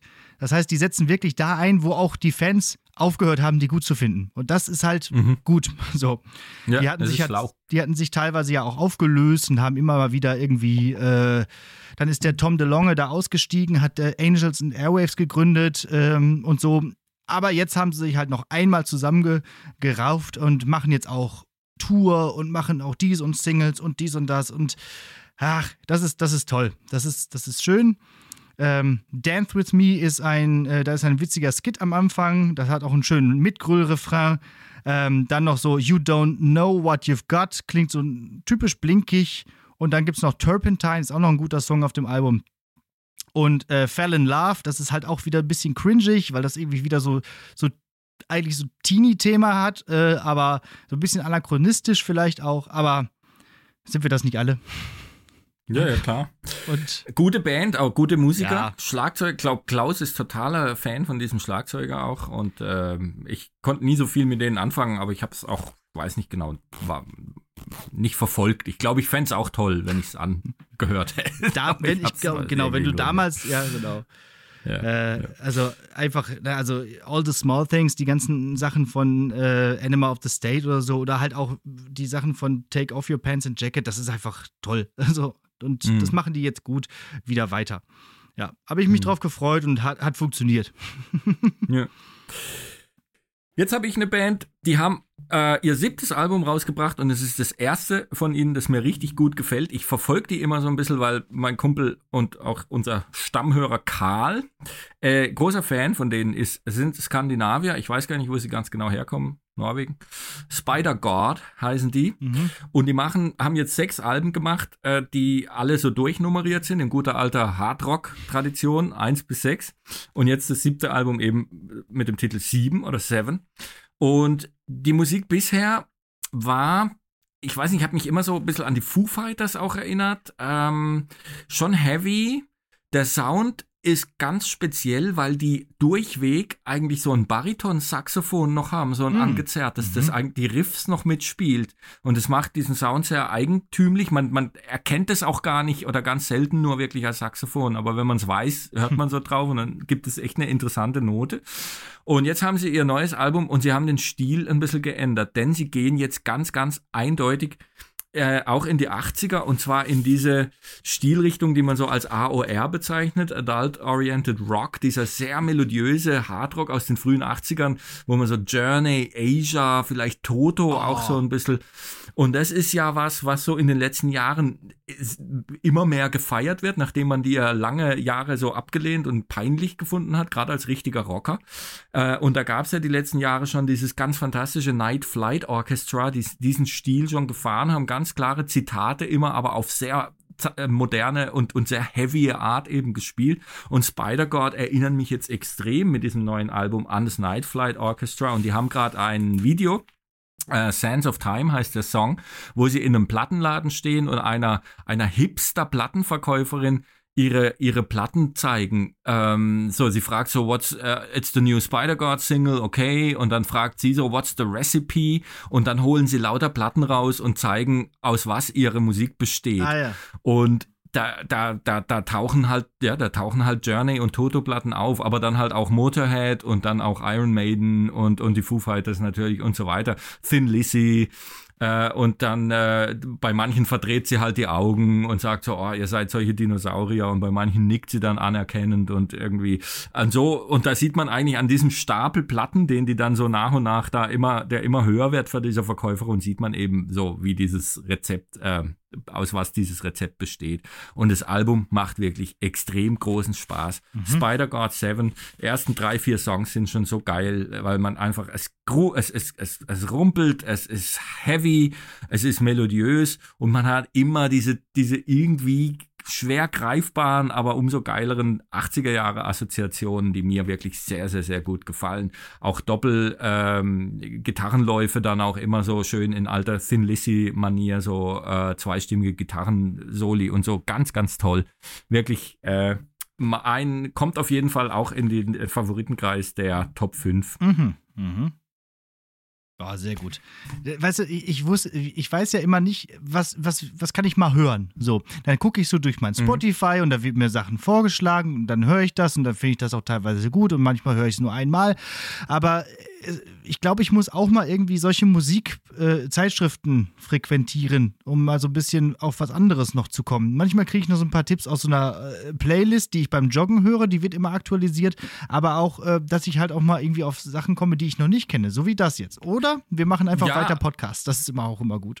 Ja, Podcast, aber du brauchst natürlich Leute. Früher ist ja. man in den Plattenladen, ja, und dann wusste man, der, der hat einigermaßen einen Geschmack und dann fragt man den Verkäufer ja. und dann hat der einen Tipp und der funktioniert meistens ja. einigermaßen. Und die, der Algorithmus kann das halt nicht, weil der dich nicht überrascht. Ja, der, der, der bringt ja immer nur irgendwie im, im gleichen Stil. Und ja. äh, daher ist halt, finde ich, Zeitschriften, wo Leute ja fragen, gibt es überhaupt noch Zeitschriften? Ja, es gibt schon noch eine ganze Menge eigentlich. Äh, weiß nicht, in was für Auflagen die noch äh, reich wird da niemand mehr damit, aber ähm, ich mag das sehr, mhm. weil man halt irgendwie Dinge liest, wo man denkt, so, oh, das höre ich mir mal an irgendwie. Das klingt aber irgendwie ja. Interessant. Ja, ja. Oder man und hört halt auch über genau. Oder man hört halt Pop und Pubertät. Da findet man auch immer sehr viel Schönes, weil äh, äh, also nee, meine, meine Schwester hat nämlich letztens noch mal euren Podcast gelobt. Sie hat gesagt, wie schön du über Musik sprechen kannst. Also wie das kann man oh, immer so schön, schön, nachvollziehen und so. Und ich finde das ganz toll. oh, danke. Grüße. Ja. Äh, Freue ich mich sehr. Jetzt habe ich mein absolutes Heavy Highlight und das habe ich auch aus einem Magazin, ähm, wo dieses Album derartig gelobt wurde, aus einem amerikanischen Rockmagazin. Es ist eine Band, die mir schon bekannt war als so, ja, Speed Metal Band mit, mit, mit Prog-Anleihen, die mir immer schon mal positiv aufgefallen sind äh, Avenged Sevenfold. Oh, ja. Habe ich mhm. dir auch geschrieben, glaube ich mal, mhm. weil ich eigentlich nicht fassen konnte, was ich da höre. Das ist wirklich, glaube ich, insgesamt dieses Jahr eines meiner, meiner absolut liebsten Alben, weil es, weil es komplett irr ist, durchgeknallt und unfassbar Spaß macht und so überraschend ist. Also hier ist eine Band, die jetzt schon eine ganze Reihe Alben veröffentlicht hat, alle so ein bisschen im gleichen Stil, alle interessant, alle gut und irgendwas muss mit denen passiert sein, dass die gesagt haben, wir lassen jetzt die Handbremse komplett los, wir drehen jetzt mal richtig durch. Äh, die haben so ein, ein Wahnsinns, eine Wahnsinnsdimension jetzt erreicht, wie eigentlich ganz viele, also ganz wenige Bands vorher. Also es, es, die sind so in ihrem eigenen, ja, Universum des Irrsinns, wo vielleicht Faith No More mal waren. Mhm oder dieses Projekt von Mike Patton, die hießen Mr. Bungle, die es geschafft haben, teilweise drei, vier Stilrichtungen in einem Song unterzubringen irgendwie. Und ähm, das, was Avenged Sevenfold hier machen auf diesem Album Life is But a Dream, ist eigentlich ähnlich eher. Es ist progressiv, es ist schnell, es ist komplett durchgeknallt, sie haben Taktwechsel drin, du weißt nie, was als nächstes passiert und trotzdem funktionieren diese Lieder irgendwie. Und sie sind sie, sie, sie, die drehen komplett durch. Die können natürlich auch was. Und es ist wirklich, ich habe sowas ganz selten gehört. Ich weiß gar nicht, wie ich dieses Album beschreiben soll, außer dass es unfassbar Spaß macht, mhm. wenn man mal insgesamt auf harten Rock steht und auch mal ein bisschen was, ja, abseits dessen, was man halt schon hundertmal gehört hat, hören will, muss man sich dieses Album anhören. Ich habe sowas wirklich noch nie gehört und es fällt mir schwer in Worte zu fassen, aber es ist spektakulär, wo man immer denkt, so Rockmusik kann einen nicht mehr überraschen. Man hat's jetzt alles gehört. Sowas hat man wirklich noch nie gehört. Ich weiß auch gar nicht, welches Lied ich, ich loben soll. Es ist ein, ein Feuerwerk an was ist alles möglich, was kann man alles in einen Song reinpacken und es ist trotzdem noch gut hörbar und geil und es hat Melodien und, und Refrains und man weiß zum Teil gar nicht, was das für eine Struktur hat. Dann kommt plötzlich wieder der Teil und man denkt auch, oh, der ist aber auch geil. Und dann kommt der nächste Teil, der ist ja noch geiler. Und dann kommt wieder ein Solo und ein Break und dann kommt irgendwie ein C-Teil und der ist, der, der stellt nochmal alles in den Schatten. Sie, sie sind so kreativ mhm. und ich kann nicht, äh, ich finde keine Worte, um die Geilheit dieses Albums äh, zum Ausdruck zu bringen. Avenged Sevenfold, Life is but a Dream. Ja. Wahnsinn. Heavy Highlight auf jeden Fall mal dieses Jahr. Voll gut, ja. Ich bin ja auch ja. so, so ein Prog-Rock-Fan äh, und äh, also so äh, Fly, Flying Colors und so fand ich ganz toll. Aber das sind echt, äh, Flying Colors ist ja in dem Vergleich, das sind ja wirklich so, so Gymnasiasten so, ne? Die, die wirklich einfach ja, so ja. ganz still äh, in, in, in, ihren Reihen sitzen und ihre Instrumente spielen. Ganz toll. Aber äh, und, und Avenged Sevenfold ist halt wirklich so eine komplett durchgeknallte äh, ja, die sind umgedrehte eher, Klasse, die ja, völlig durch. Äh, Dream abgeht. Theater, wie sie alle ja. heißen, das sind Mathematiker. Ja, ja, genau. die sind, das ist unglaublich, was die machen. Aber was die hier machen, ist einfach der komplette Wahnsinn. Ja, die sind komplett durchgeknallt. Und dann wird's halt, da wird's schon, sowas habe ich wirklich, kenne ich nicht. Ja. ja, das ist so Frank Zappa Wahnsinn, ja. so irgendwie. Aber halt ganz andere Musik, aber so von der, von der Dimension, die die da erreichen. Also es gibt wenig Bands, die, glaube ich, so eher sind wie die. Äh, oder zumindest wie das, was die hier gemacht haben auf diesem Album. Ja. Definitiv. Gut. Wo sind wir denn? Ähm, wir haben jetzt, ja. Was haben wir denn als nächstes? Hast du noch Punk oder ähm, äh, was gibt's denn noch mit Gitarren? Ja, Punk habe ich aber im Deutschbereich. Das heißt, wenn wir. Ja, dann gehen wir doch mal in den, in den Deutschbereich. Gut, dann gehen wir doch mal in den Deutschbereich. Ähm, die Donuts sind wieder da.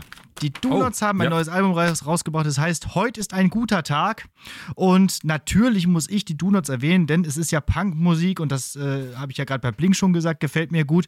Und es ist auch noch aus meiner Wahlheimat. Also, die kommen aus Ebenbüren, das ist zwar nicht direkt mhm. Münster, aber das ist hier so eine Fahrradtour entfernt. Äh, und äh, ja, die sind, das ist, ne, das ist richtig schön punkiger, äh, alter Deutschpunk, so die, auf diesem Album.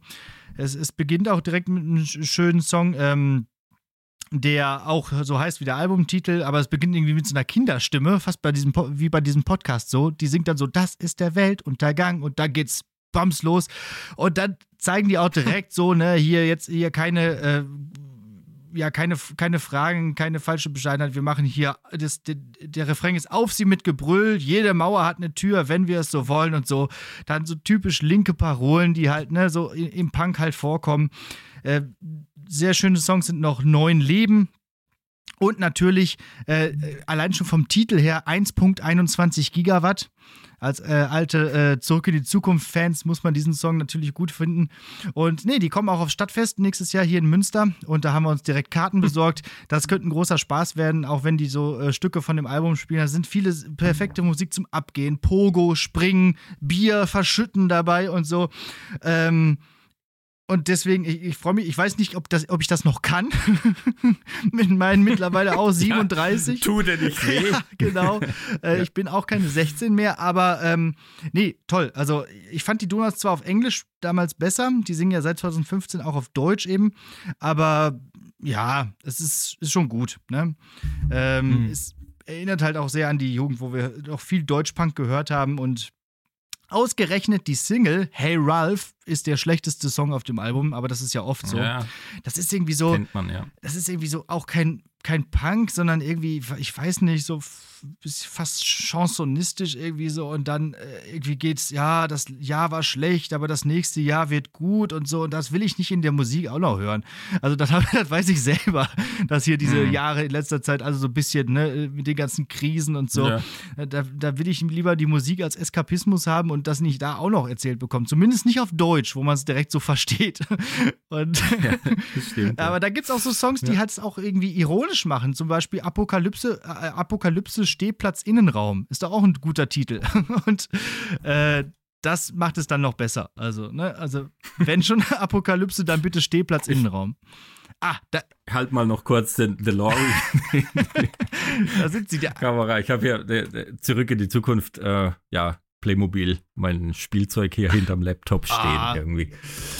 Das Rathaus. Ja, der, und, hat, der äh, hat sogar die, die, die ja. Angel da wegen der 1.21 Gigawatt. Ja. die, ja, die Vorrichtung. Genau. ah ja, also ähm, Donuts. Mhm. Ich habe drei, drei Enttäuschungen.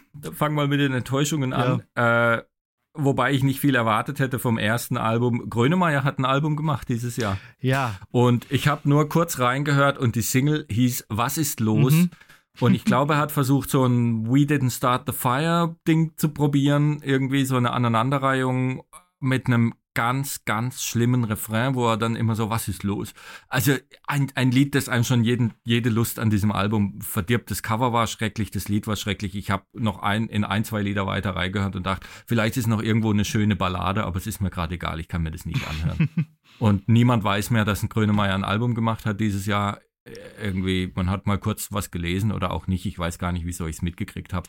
Also ganz, ganz seltsam, dass jemand wie Grönemeyer ein Album macht und es so unterm Radar bleibt. Aber wenn das die Single ist, dann ist es auch eigentlich verdient, muss man sagen. Ja, aber spannend ist tatsächlich, dass ich heute noch gelesen habe, dass es in den Albumcharts, also in den deutschen Albumcharts des Jahres ziemlich weit oben ist, dieses Album.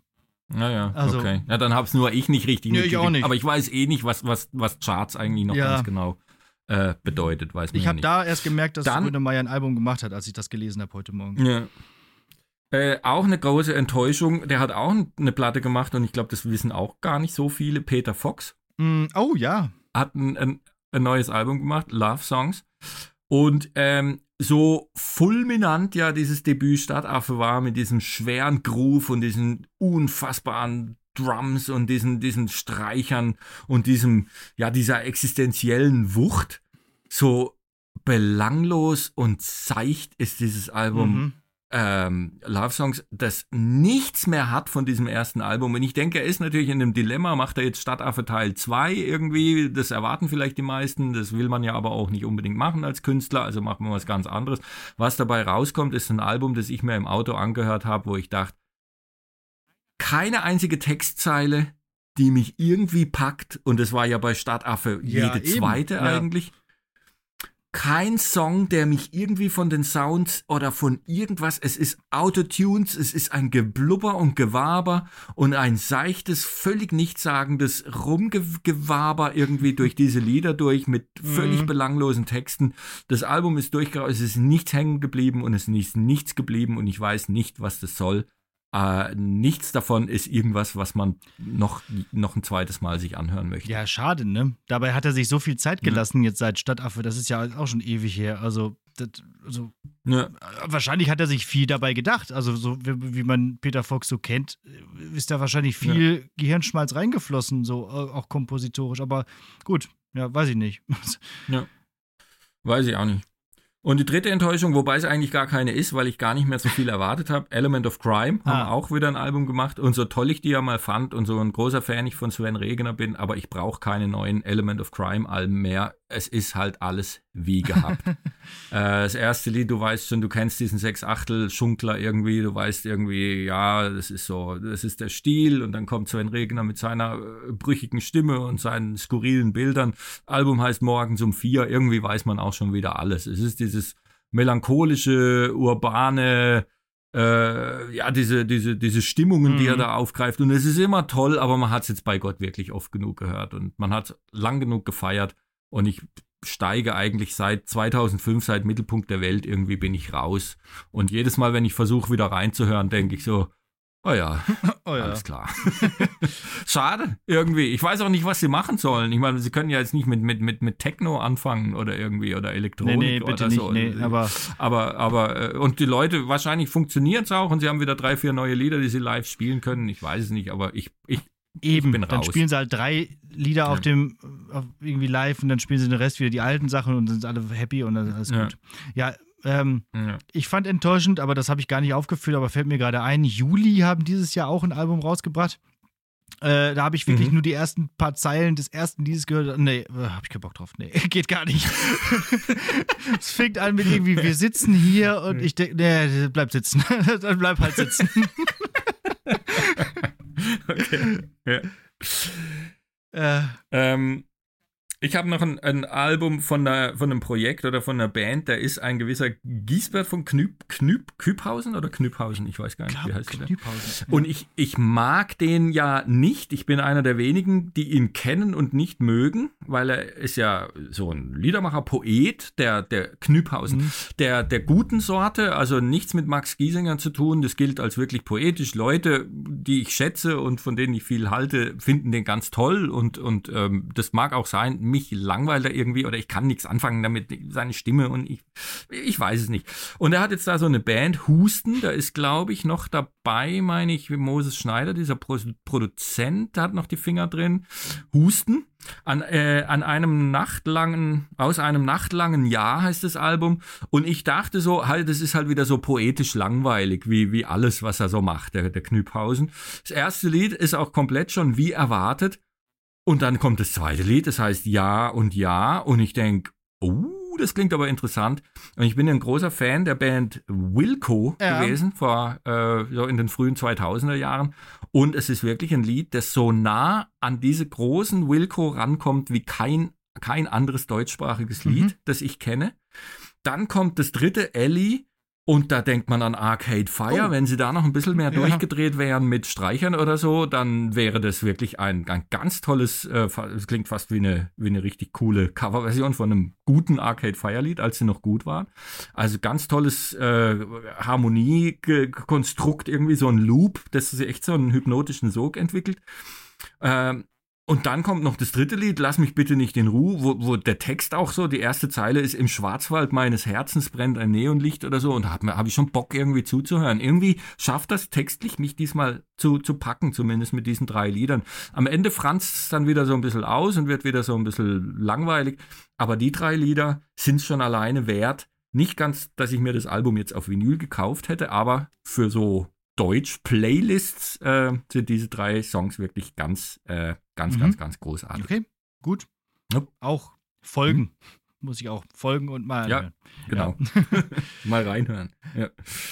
Äh, ja, wo du gerade sagst, was hast du noch ja, Deutsch? eigentlich nichts, äh, nicht mehr viel, aber wo du gerade sagst, Liedermacher und so, ist mir eingefallen, dass Bodo Wartke äh, dieses Jahr auch so äh, zumindest eine EP rausgebracht hat, nämlich mit Zungenbrechern. So ganz kurz eingeschoben jetzt. Ist mhm. jetzt kein richtiges Album, aber von, ja. von der äh, ja, textlichen Kreativität, wie er diese Zungenbrecher in so Raps äh, um umpackt. Mhm. Der hat damit auch bei TikTok durchaus Erfolg gehabt und so. Äh, also so mhm. unfassbar. Ich habe den auch ähm, irgendwie gesehen im, im MoMA, wie er dann natürlich gleichzeitig noch Cajon spielt, dann diese Zungenbrecher rappt und mhm. dann noch Klavier spielt. Äh, der ist ja sowieso völlig krass, der Typ. Bodo Wartke. Ja, ja. Und ähm, ja, muss man mal bei TikTok gucken, Leute. Also, ja. liebe Hörenden ja, dieses Das Podcasts. ist auf jeden Fall auch einer, einer der ganz ja, Irren äh, auf den Deutsch. Und der kann Bühnen. so tolle Texte schreiben Fall. und das ist äh, immer wieder schön. So tolle Reime und so. Ähm, ich habe noch Musik aus Deutschland, aber nicht auf Deutsch und ganz kurz zu erwähnen, weil sie. Ähm, auch irgendwo in meiner äh, Jugend vorhanden sind, wobei es auch ziemlich alte Leute Musik ist, nämlich Fury in the Slaughterhouse. Die oh, haben ja. dieses Jahr auch mhm. ein neues Album rausgebracht, das heißt Hope. Und ja, ist handgemacht und schön. Also es ist gute Musik. So, mhm. es ist, es, es rockt. Ja. Äh, die Stimme von Kai Wingenfelder ist wie immer toll. Also und äh, ja, die, die, also die Songs ja, kann man alle gut, gut hören. Also Don't Give Up äh, ist der Album-Opener, mhm. fängt direkt gut an. Dann sowas wie SOS ist da auch noch drauf. Also es gibt ganz gute Songs auf dem Album. Ja, Fury in the Slaughterhouse. Mhm. Ich möchte noch ein Album erwähnen von meinem äh, Freund, Kumpel Sascha Bendix, mit dem wir auch äh, viele Jahre hier diesen wunder wunderbaren Liedermacherabend im äh, der Kneipe Barbeuf veranstaltet haben. Das Lied zum Sonntag mit ganz vielen tollen Gästen aus der ganzen Republik, Sarah Lesch und und äh, Manfred Maurenbrecher und äh, ganz ganz viele wirklich tolle äh, Leute, die da gespielt haben. Und ähm, äh, Sascha hat ein Album gemacht, leichtes Gepäck mhm. heißt es. Und ähm, es ist schön. Es ist natürlich der, der, der, der Godfather von Sascha irgendwie immer mal wieder mit drin. Tom Waits, der daraus äh, klingt. Äh, Country Blues Elemente, schöne handgemachte Singer-Songwriter, Musik mit deutschen Texten. Und ein Lied berührt mich ganz besonders. Es heißt Bewegung. Ähm, ich kenne natürlich Saschas äh, Geschichte auch so ein bisschen, seine Biografie und er singt über sich, aber es stimmt jedes Wort auch für mich mhm. und es berührt mich ganz, ganz, ganz stark dieses Lied. Und äh, das wollte ich gerne erwähnen hier und äh, finde es ganz toll, dass er dieses Album gemacht hat und wünsche ihm allen Erfolg äh, der Welt mit diesem Album. Und dann gibt es noch eine Band, die mir immer mal aufgefallen ist und die, mit der ich mich jetzt vor ein paar Wochen nochmal intensiver beschäftigt habe, die heißen Die Türen. Mhm. Das sind ähm, die Leute von dem Label Staatsakt und die machen interessante deutschsprachige Musik. Ähm, insgesamt dreht sich vieles textlich so rund um das Thema Kapitalismus äh, und Arbeit, aber auf eine unfassbar originelle Art. Äh, das neue Album heißt Kapitalismus Blues Band und es ist teilweise wirklich kabarettistisch, satirisch, so clever, wie die diese Texte äh, äh, konstruieren. Man fühlt sich teilweise so ein bisschen an Deichkind erinnert. Ähm, vielleicht auch, ja, allein der, der Opener gut für mich, schlecht für die Welt. Ähm, da weiß man schon ungefähr, wo, mhm. wo die mhm. Reise hingeht. Äh, musikalisch ist das neue Album einigermaßen sperrig. Ja, ich habe so Krautrock-Assoziationen, Postpunk, einigermaßen Elektro-Bezüge äh, sind so. Die Happy Mondays, auch Rave, äh, frühe 90er kommt da mit rein. Äh, ganz tolle Textzeilen, wirklich für die Ewigkeit zum Niederknien. Zum Beispiel, ich widerspreche mir nur ungern, aber ständig. Ähm, großartig, ähm, ganz tolles, also vor allem textlich ganz, ganz tolles Album. Ähm, der Vorgänger oder der Vorvorgänger von 2017, Popo, war ja fast unverschämt eingängig äh, und poppig und auch mit ganz tollen Texten. Dieses hier ist musikalisch ein bisschen sperriger, aber allein textlich lohnt sich wirklich die Beschäftigung mit dieser sehr, sehr schlauen Band und ich glaube, es ist die einzige deutschsprachige Band dieses Jahr oder aller Zeiten, die das Wort Bürgergeld auch noch in einem Song unterbringt. ja, stimmt, das muss eigentlich auch passieren, ne? Ja.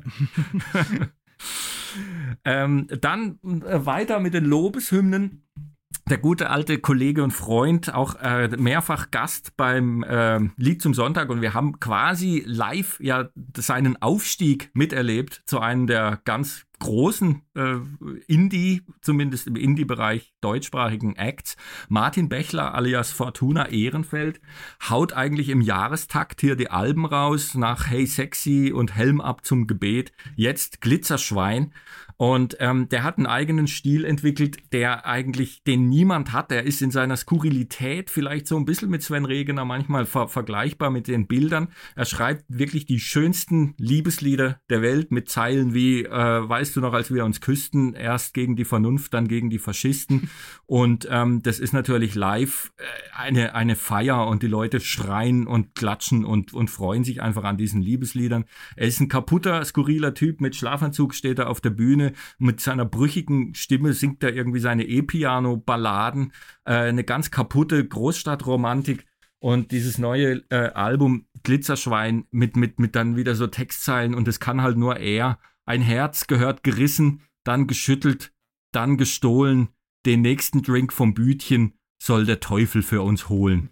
Und, ähm, und es macht einfach Spaß, allein wegen diesen Textzeilen, die er mit dieser kaputten, zerschossenen Stimme da intoniert. Und auf diesem Album sind äh, zwei Highlights drauf und es sind so ganz kaputte Trash, Elektro, Techno-Punk-Songs. Das eine ist Leck mich am Arsch, Amore Mio, und das andere, wir propagieren den Exzess und alleine diese beiden Songs äh, sind schon wert, dass man sich mit Fortuna Ehrenfeld wieder neu beschäftigen muss und eigentlich immer einer der ganz großen, finde ich, derzeit.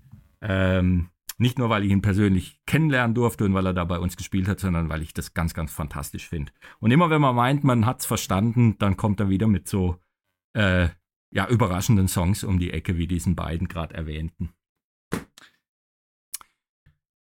Mein absolutes Deutsch-Highlight noch zum Abschluss dieser Deutsch-Reihe.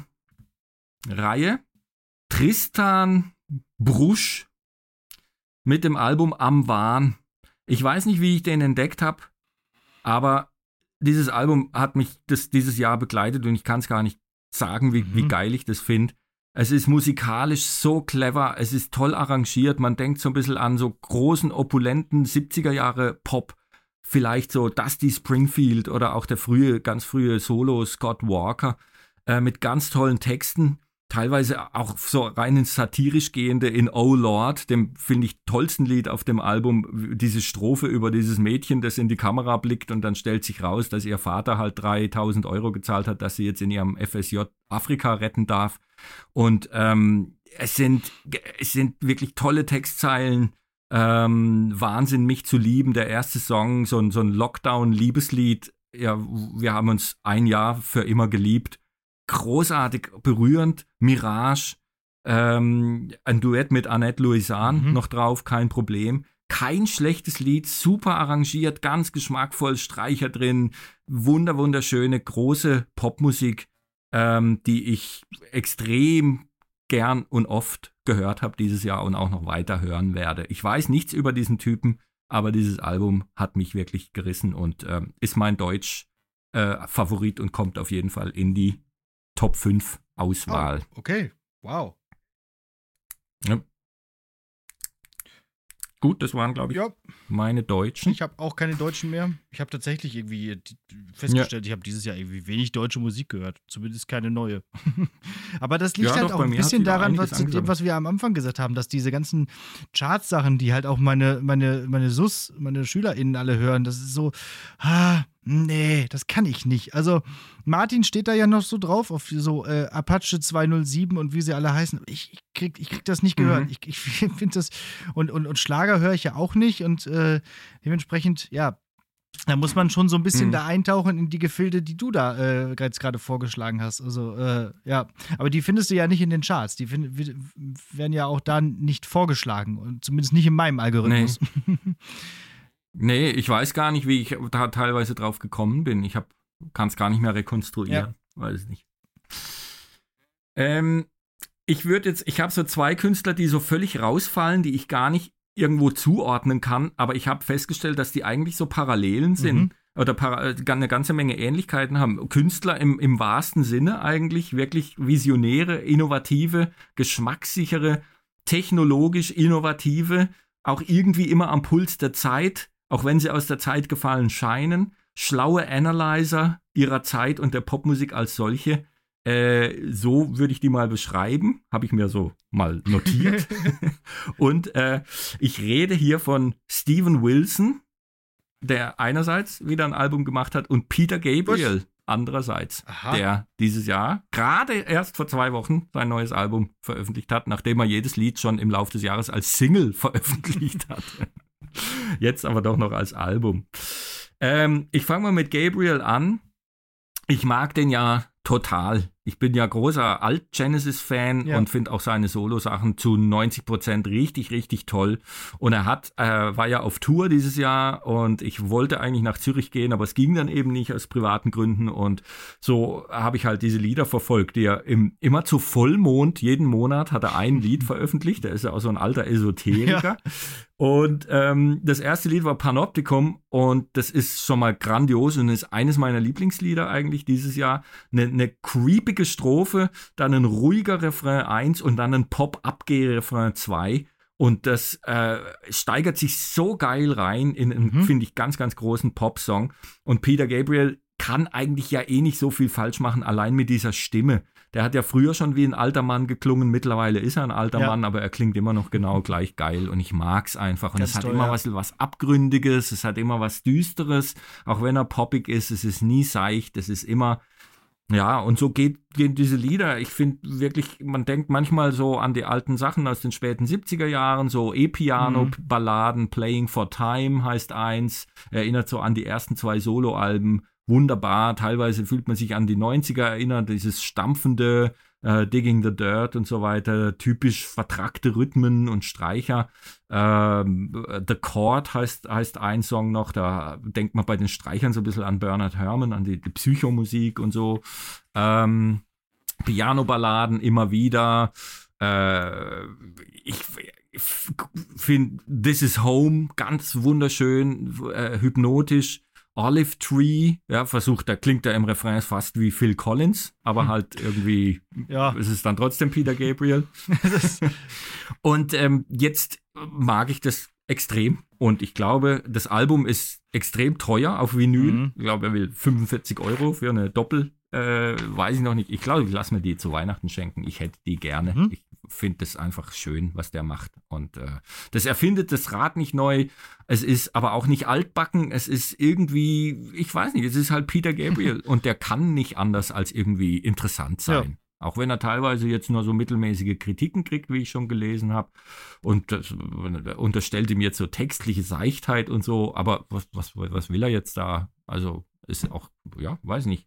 Ich finde es schön. Ja. Mag ich. Ja, ist doch gut. Ja, äh, wo du, und Steven, wo du gerade äh, Peter Gabriel ja, sagst, äh, fällt mir ein, äh, das einzige Konzert, was ich dieses Jahr besucht habe, war Steve Hackett, der äh, ehemalige Echt? Gitarrist von. Warst ja, du? War ich. Ich Echt? auch. War auch mein einziges ja, Konzert, guck, ja. Siehste. Fox, Foxtrot äh, 50. Genau, Foxtrot 50, 50 Years oder wie so. Ja, genau. Bei uns ja. hier in der, Lich in, ja, großartig. In, in Essen. Ja. Äh, das ist eigentlich ein Kino, aber auch für Konzerte und äh, war, war richtig gut. Wir saßen da oben, Tribüne. Ja, fand ich auch. Sehr, ja. sehr, sehr schöne Gitarrenmusik die ganze Zeit. Und er kann ja immer noch spielen. Sympathische ja. Band auch, tolle, tolle Rhythmusgruppe, die zwei, fand ich echt großartig, ja. Schlagzeuger. Genau. Äh, und dieser Sänger ist ja auch so ein, so ein sehr eigenartiger Typ, aber faszinierend ja, irgendwie. Ah, witzig. ja. Ähm, kennst du Steven Wilson? Ich überlege die ganze Zeit. Ich glaube, nee, ich glaube, nee, es gibt so viele Wilsons. Äh, nee, sag mal. Ja. Also Steven Wilson ist aufgetaucht in der Popwelt als äh, Kopf des so so eines, von so einem Prog-Trio Porcupine ah, Tree, mh, hießen ja. die. Mhm. Und er ist mittlerweile eigentlich so einer der, also so im Rock, Classic Rock Bereich so ein ganz wichtiger Name, weil er eigentlich als Remixer äh, gerade ganz ähm, in Erscheinung tritt von so Rock-Klassiker-Alben. Mhm. Also alle alten großen Bands, Yes, ähm, King Crimson, lassen sich ihre Alben von ihm nochmal aus den Originalaufnahmen, den Originalbändern nochmal neu remixen. Mhm. Äh, und er, er gilt da eben als ganz, ganz, als technisch sehr innovativ und als sehr geschmackssicher, der da äh, halt diese Alben einfach nochmal veredelt durch so, durch neue, durch diese te neuen technischen Möglichkeiten, die es einfach gibt, die man aus diesen alten Aufnahmen nochmal rausholen ah, ja. kann. Ähm, und dann macht er eigentlich seit Jahren Soloalben und man hat das Gefühl, auch wenn man seine Interviews liest, dass er so ein Analyzer ist, einfach so der, der, der Popmusik und der Entwicklung der Popmusik äh, und auf seinen Alben das auch so reflektiert, auch so Entwicklungen reflektiert. Er ist ein großer Fan auch von 80er Jahre Popmusik, Prince, Kate Bush und so weiter. Das hat er auf seinem vorletzten Album vor allem gezeigt. Auf dem letzten dann hat er sich elektronischer Musik zugewandt irgendwie. Das war dann schon teilweise ein bisschen schwierig, aber waren auch noch richtig tolle Songs drauf. Und was er mit dem neuen Album will, The Harmony Codex, ist mir nicht ganz klar. Also es ist so eine Art Prog, mhm. Pop, aber mit ganz viel Ambient drin, ganz viel Atmo. Er lässt sich extrem viel Zeit. Also ich habe so die Theorie, dass er so versucht, dem Zeitgeist entgegenzuwirken, gerade mit diesem Album. Er will ein Album machen, für das man sich Zeit nehmen muss. Es sind sehr lange Songs. Und es passiert relativ wenig in diesen Songs. Also sehr viel so Tribal Groove-Rhythmen, Weltmusik-Assoziationen mhm. über Flöten teilweise auch viel jazzige Akkorde, löst also Popstrukturen weitgehend auf. Und es sind wenig Songs, die, die wirklich einen sofort greifen. Es ist fast nur eins, nämlich Rock Bottom, äh, ein Duett mit Nine Tayeb, mit der hat er, hat er schon vor ein paar Jahren mal ein wunder, wunderbares Duett gemacht auf dem vorletzten Album. Es ist wirklich das beste Lied auf dem Album. Der Rest ist eigentlich viel Atmo und viel, ähm, ja, ruhige, gemächliche und immer so ein Tick langweilige, seltsam aus der Zeit gefallene Pop Jazz, Weltmusik irgendwie. Und es ist, ich bin ein großer Fan und interessiere mich sehr für Steven Wilson und lese mir auch durch, was er zu sagen hat. Und er hat echt eine Menge schlauer Sachen zu sagen. Aber ähm, mit diesem Album werde ich überhaupt nicht warm. Es ist mir ein ganz großes Rätsel. Ich weiß nicht so richtig, was mhm. er will. Vielleicht so ein bisschen Pink Floyd äh, ah, ja. hat man manchmal aufgrund dieser, dieser, dieser gemächlichen, langen Popsongs mit den flächigen Keyboards und so weiter. Also er ist ein wichtiger Typ, finde ich so, für diese Art von Musik. Aber mit diesem neuen Album bin ich mir nicht ganz sicher, was er will. Und es ist wirklich das Schwächste. Und er hat, er hat nur gute Sachen eigentlich in den letzten 10, 15 Jahren, vor allem Solo gemacht, finde ich. Alles sehr hörenswert und sehr interessant. Aber dieses Album fällt ab. Ja, wie er auf diesem Albumcover so zu sehen ist, äh, ich habe mir das gerade hier bei Spotify angeguckt, das sieht ja auch mhm. wieder aus, wie du vorhin sagtest, so Mathematikermusik. Ne? Er, er, hat da so einen, so einen, ja, ja. so einen bunten Tetris-Stein in der Hand und guckt den so von allen Seiten mhm. so an, als ob der so die, äh, die Musik jetzt in der Hand hält und diese analysiert, so ein bisschen, so wirkt das. Ne? Und dann heißt es auch ja, noch der Harmony Codex, also es klingt schon wirklich so nach, ja, äh, aufgedröselt und äh, analysiert und berechnet sozusagen, ja. Ja, und er konnte, und er hat die letzten Jahre und mit den letzten Alben halt auch gezeigt, dass er richtig tolle Popsongs auch schreiben kann. Und es hat so die Prog-Gemeinde, die Altfans so ein bisschen verstört. Ja. Aber äh, ja, jetzt hat er jetzt da halt einen neuen. Ich habe das Gefühl, so jedes Soloalbum ist so ein neues Projekt, wo er was Neues ausprobiert mhm. oder so eine neue, neue Perspektive auf Popmusik irgendwie aus seiner Sicht so versucht. Und da er mittlerweile echt ein Standing hat in dieser ganzen Szene, horcht die, die Welt und das Feuilleton und die, die Musikpresse horcht halt auf, wenn er ah, was ja. macht. Und er, äh, ja, wenn man, wenn man den Namen mal auf dem Schirm hat, dann tauchen, der, tauchen Interviews dann wirklich immer ständig aus. Also ein bisschen Spiegel oder so gilt er dann eben als so eine Stimme, die, die halt was zu sagen hat, offensichtlich. Ja, gut, gut. Oder auch nicht so ja. gut, aber. So. Ja. ja. Ähm, jetzt sind wir aber denn, was, wie viel hast denn du noch? Jetzt müssen wir mal kurz hier, äh, wir sind jetzt bei 1 Minute 40.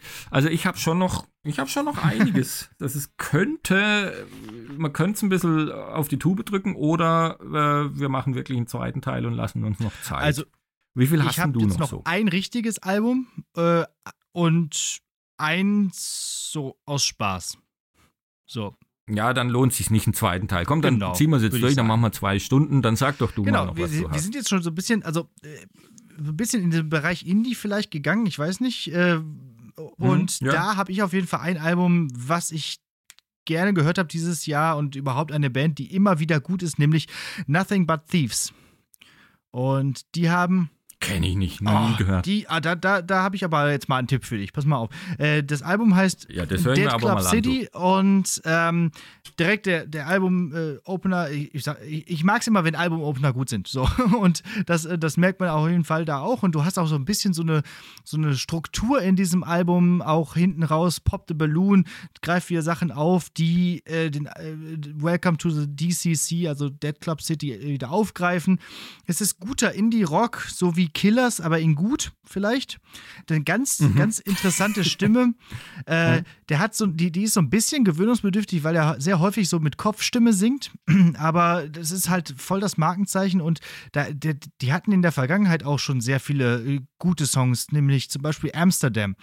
Äh, das ist, glaube ich, der bekannteste mhm. Song, äh, Song von denen. Es gibt immer wieder Songs, die ein bisschen seichter sind, viel Keyboard, Gitarre mit viel Effekt. Teilweise in den Soli finde ich ein bisschen zu viel. Da hätte es auch mal ein bisschen weniger Effekt und dafür ein bisschen äh, die Gitarre ein bisschen äh, stärker herausheben können. Aber es ist halt Indie und dementsprechend auch erlaubt an der Stelle. Und äh, gute Songs auf dem Album sind auf jeden Fall noch Overcome und Do You Love Me Yet klingt vom äh, Riff her, äh, das ist so ein Keyboard-Riff am Anfang und das klingt einfach wie Bad Medicine von Bon Jovi. Und es äh, greift es komplett auf und äh, Kein Fehler. Genau. Und äh, also es hat auch von der Struktur her, es klingt äh, sehr wie eine Hommage, sagen wir mal. Und äh, nee, mhm. also die, okay. die sind auf jeden Fall super. Die würde ich auch unbedingt gerne mal live sehen, weil sie halt auch immer wieder so Riffs und so Rhythmen dabei haben, wo man auch gut live abgehen kann. Äh, ja, also die, immer wenn die ein neues Album rausbringen, okay. alle so zwei Jahre, würde ich sagen, bringen die ein neues Album raus, finde find ich immer, finde ich immer gut. Ja, Nothing But mhm. Thieves. Okay. Schwer für Deutsch zu sagen, Tom. aber äh, ist, ist gut. ja. äh, dann mache ich mal noch so einen Indie-Schnelldurchlauf und dann kannst dann äh, bist du nochmal dran mit deinem letzten, sonst rede ich da so am Stück, weil ich habe noch einige 80er-Helden mhm. dann. Ähm, eine Band, die sehr über den Schellenkönig gelobt wurde, auch Cover vom Rolling Stone. Ich weiß nicht, was das noch bedeutet. Früher war das ja so ein Adelstitel, ist Boy Genius, also ein Frauentrio. Äh, Finde ich aber langweilig, ist sehr enttäuschend. Folk, Amerikaner, Indie-Rock. 20 Dollars ist das einzig richtig gute Lied, aber für den Hype irgendwie, und es fällt mir wieder auf, was so gehypt mhm. wird, äh, tue ich mich irgendwie immer schwerer, aber vielleicht eine Alterserscheinung, dass man halt jetzt auch immer dazu äh, übergeht zu sagen, so kenne ich, habe ich alles schon hundertmal gehört. Nichts mhm. Neues. Aber gut. Ähm, dann aber, was, was mir einfach seit Jahren ja immer, immer besser gefällt, ist guter alter Soul. Also ich mag auch immer mehr so wirklich alte und kaufe mir da so alte Soul-Platten aus den 70ern, Al Green, Marvin Gaye, Sam Cooke und so. Und da gibt es ein Duo aus Austin, und von denen habe ich mir dieses Jahr zwei Platten gekauft. Eine, äh, die aktuelle heißt Chronicles of a Diamond und dieses Duo heißt Black Pumas. Und es ist wunderbarer, alter, Retro Soul mit ein bisschen Psychedelic drin, RB, Jazz-Elementen, aber nur ganz, ganz angedeutet vielleicht von den Harmonien. Und wirklich extrem mhm. coole, tolle Soul-Musik, wenn man äh, auf diese Art von Musik steht. Ähm, ohne, also es könnte wirklich auch von 1974 sein, was die da machen. Ähm, ganz toll, bin ich froh, dass ich die entdeckt habe. Äh, dank Martin, äh, meinem, äh, ja, dem einzigen Mann in meinem Alter, der wirklich noch mehr Platten kauft wie ich. ähm, und von dem kommt auch noch ein Tipp: ähm, Nation of Language, ähm, Strange Disciple, Elektro. Oh. Und zwar musste ich denken an die frühen Depeche Mode, teilweise beim dritten Lied sogar an Erasure und an, an Hot Chip. Die, die kennst du nicht, habe ich dich, glaube ich, schon mal gefragt. Also eine der interessanteren oder interessantesten Elektro-Bands eigentlich der 2000er. Äh, vor allem dann, wenn die eines live dann mit kompletter Band und irgendwie acht Leuten auf der Bühne das um die Ohren hauen plötzlich. Sehr, sehr, sehr mhm. geil. Und hat mich jetzt überrascht, höre ich mir in Ruhe nochmal an, Nation of Language, ähm, wo wir beim Thema Elektro waren. Aber eigentlich war ich beim Thema Soul und hier ist mein Highlight dieses Jahr. Ein Trio, Gabriels mit dem ersten Longplayer, die hatten schon eine EP letztes Jahr. Und jetzt ähm, das Album Angels and Queens. Ein unfassbarer Soul-Sänger aus London und zwei so amerikanische Frickler, irgendwie so, so, so DJ-Produzententypen, mhm. die einen total geilen Soul mit vielleicht ein bisschen ganz dezenter Elektronik, aber auch viel Retro-Sound und so Gospel-Elementen irgendwie drin haben. Und allein dieser Sänger mit seiner unfassbar ja, sanften, aber virtuosen Stimme äh, erzeugt da wirklich eine Magie und es ist eine ganz tolle Musik und äh, eines auch meiner ganz, äh, ja, meiner Lieblingsalben, glaube ich, dieses Jahr. Und ein Favorit für die Top 5, Gabriels, Angels and Queens. Und ähm, dann habe ich noch im Indie-Bereich eine, ähm, einen Hinweis auf Johnny Marr, der eine Best-of veröffentlicht hat. Und da möchte ich zwei Lieder erwähnen. Äh, A Good Listen, hat er selber gesagt. In einem Interview äh, hat er sich nochmal angehört, dachte, it's a good listen. er, er, er, hat wenig nicht oft erreicht er so die Magie von den frühen Oasis, aber es ist so ganz grob in diesem Universum, was er da macht. Aber es sind zwei unfassbare Lieder drauf. Das eine ist Easy Money von 2014. Ein Lied, das in der perfekten Welt ein Top 10 Hit sein müsste. Jetzt habe ich es erst äh, kennengelernt. Ich weiß nicht, wieso ich das nicht kenne. Ein ganz fantastischer Song. Und dann ein ganz interessanter Song, ein jüngerer äh, von letztem Jahr, Spirit Power and Soul heißt es. Und es klingt original als hätten New Order aus den frühen 80ern mit U2 von 1987 und den Smiths zusammen einen Song gemacht. So klingt wow. dieses Lied. Uh, Spirit Power and Soul, die zwei Lieder wollte ich noch kurz erwähnen von Johnny Mars. Best of uh, Spirit Power heißt mhm. das Album. Und ein absolutes Indie-Highlight, eine Band, die ich in den letzten Jahren immer mehr lieben lerne, ist The Damned. Äh, Punkband eigentlich der ersten Stunde, aber die haben den Punk schon schnell hinter sich gelassen und machen ein geiles Album nach dem anderen. Ähm, ich weiß nicht, was mit denen los ist, aber sie schaffen es eigentlich kaum noch schlechte Lieder zu schreiben, wenn man sich die letzten vier, fünf Alben anhört. Dann, und sie machen alle zwei, drei Jahre eins, dann ist da alles toll und alles großartig. Darkadelic heißt die Platte. Es ist immer so ein bisschen so ein so ein leicht düsteres Graveyard und, und irgendwie so ein bisschen mit Monsters und Freaks und man hat immer so, so, so B-Movie, äh, Assoziationen irgendwie und äh, das ist äh, es geht um Vampire und und alles so ein bisschen Untote und ich weiß nicht irgendwie so das ist diese ganze Atmosphäre die dieser Sänger auch so schön verkörpert irgendwie der so klingt wie ein wie so eine Mischung aus aus Jim Morrison Nick oh, Cave oh, und so mhm. einem so einem Gothic Elvis irgendwie Gothic Elvis. Äh, und ja. also ich weiß ich mag das einfach total was die machen es ist schöner toller, melodiöser, angepunkter Pop. The Invisible Man, großartig, kein schlechtes Lied, Motorcycle Man. Ich weiß gar nicht, welches Lied ich jetzt hier wirklich äh, loben oder hervorheben müsste. Ich mag dieses Album und es ist ein absoluter Favorit für meine Top 5. In der Liste sind mittlerweile, glaube ich, schon sagen, zehn schon Alben. ja, muss ich mal gucken jetzt. Also ja. The Damned noch. Und jetzt müssen wir noch kurz einen äh, Durchlauf machen durch die 80er-Helden. Mhm. Einige haben da Platten veröffentlicht. Und ich beginne mit der großen Enttäuschung Depeche Mode Memento Mori. Ich habe es schon mal angedeutet in ein paar äh, in einer, in einer, in einer äh, Folge vorher. Es ist halt dieses Dilemma, was macht jetzt eine Band wie Depeche Mode? Äh, klingt sie wie die 80er, macht sie was Neues, was sollen die machen? Und die erste Single wieder, Ghosts Again, war so vielversprechend. Sie hatte die 80er-Assoziationen, aber es war auch wieder kein Imitat, es war keine reine Nostalgie. Es war irgendwie, wo man dachte, ja, so können die klingen, so kann das gehen. Und dann kommt dieses Album raus und ich höre es mir an und ich denke, jedes Lied klingt gleich. Wieder mit Tempo, wieder diese schwere Melancholie. Und ähm, man muss lange warten und dann kommt mal ein Lied, das ein bisschen raussticht. Don't Say You Love Me, wahrscheinlich das beste Lied auf dem Album. Schöne Melodie, schöne Streicher. Und dann muss man warten bis Lied Nummer 10 und dann kommt mal ein Abtempo-Song, nee. Never Let Me Go. Und man findet es allein schon deswegen toll, weil es einfach schneller ist als die anderen. Ähm, und das sind die drei Lieder auf diesem Album. Ghosts Again, uh, Don't Say You Love Me und Never Let Me Go. Der Rest ist derartig langweilig für mich und gleichförmig und unnötig und äh, vielleicht kann, können so Hardcore-Fans da irgendwie noch was hören, aber für mich war es eine ganz große Enttäuschung des Jahres, dieses Album. Ja, schade. Dann find, ja. bin ich ja großer Chrissy Hind-Fan. Die Pretenders haben auch eine Platte gemacht, auch eine Enttäuschung. Auch da war die Single vielversprechend, A Love. Und es ist das einzig richtig gute Lied. Und ich konnte bisher auf allen Pretenders-Alben mindestens drei, vier, fünf Songs wirklich gut finden, aber dieses mhm. ist echt schwach.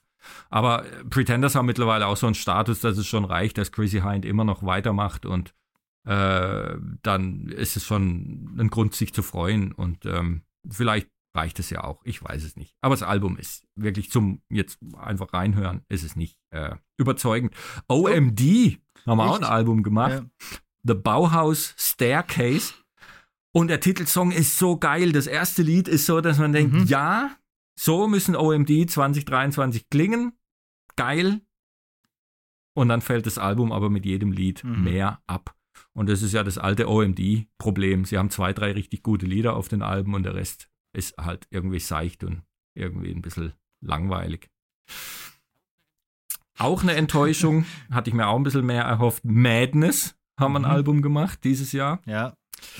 Schwach alles da, was Madness ausmacht. Die Stimme, das Saxophon, die Ska-Rhythmen. Kein, kein Lied, das hängen bleibt oder wo man denkt, oh, muss ich unbedingt nochmal hören. Ja. Ja. Schade. Ist halt auch schwierig für diese 80er-Bands. Aber eine Band hat es geschafft, mein Wohlwollen zu gewinnen. Äh, die großen alten Helden von Duran Duran haben ein Halloween-Album rausgebracht mit einem ganz fantastischen Cover mit äh, von Nick Rhodes persönlich ersteigerten Fotos aus den 40er Jahren. Ähm, und zwar Fotomanipulationen, die so äh, Seancen ah, ja. zeigen und da so übernatürliche ähm, Begebenheiten offensichtlich darstellen sollen, aber man hat dann später herausgefunden, dass die eben gefaked wurden und äh, aber er hat diese Bilder gekauft und ersteigert, weil er sie so toll fand. Und sie haben sie schön in dieses Artwork wirklich ganz geschmackvoll gemacht, ein Doppelalbum. Und es ist ein Album mit äh, Neueinspielungen von alten Songs ähm, es beginnt schon mit Nightboat, das ist glaube ich von Rio und es hat so eine tolle Atmosphäre und es macht nochmal klar, was das für ein geiles Lied damals auch war. Ich denke so an so eine Nacht in so einem nordafrikanischen Hafen irgendwie und dann so zwielichtige Typen und so ganz tolle Atmo. Ähm, also Neueinspielungen von alten Songs. Ähm, dann neue Songs dabei und zwar in der Originalbesetzung mit Andy Taylor an der Gitarre, der zwar nichts Besonderes macht, aber es ist vielleicht diese Magie und Roger Taylor ist ja auch wieder okay. mit dabei und da sind halt ein paar Lieder, die einfach richtig toll funktionieren. Supernature oder vor allem Black Moonlight, wo Nile Rogers auch noch die Finger drin hat und das Lied klingt wirklich wie so, als wäre es vom dritten Album Seven the Ragged Tiger oder von Notorious. Ganz tolles Lied. Uh, Love Voodoo auch nochmal super. Alles so ums Thema, rund um den Themenbereich Halloween, alles so ein bisschen düstere mhm. Songs.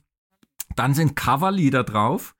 Da ist eine Menge Quatsch drauf, das braucht kein Mensch. Vor allem die zweite Platte fällt da deutlich ab. Ghost Town von den Specials braucht niemand von Duran Duran. Painted oh, Black oh, von den Stones ja. machen sie noch ganz okay, dafür, dass man eigentlich nur baden gehen kann.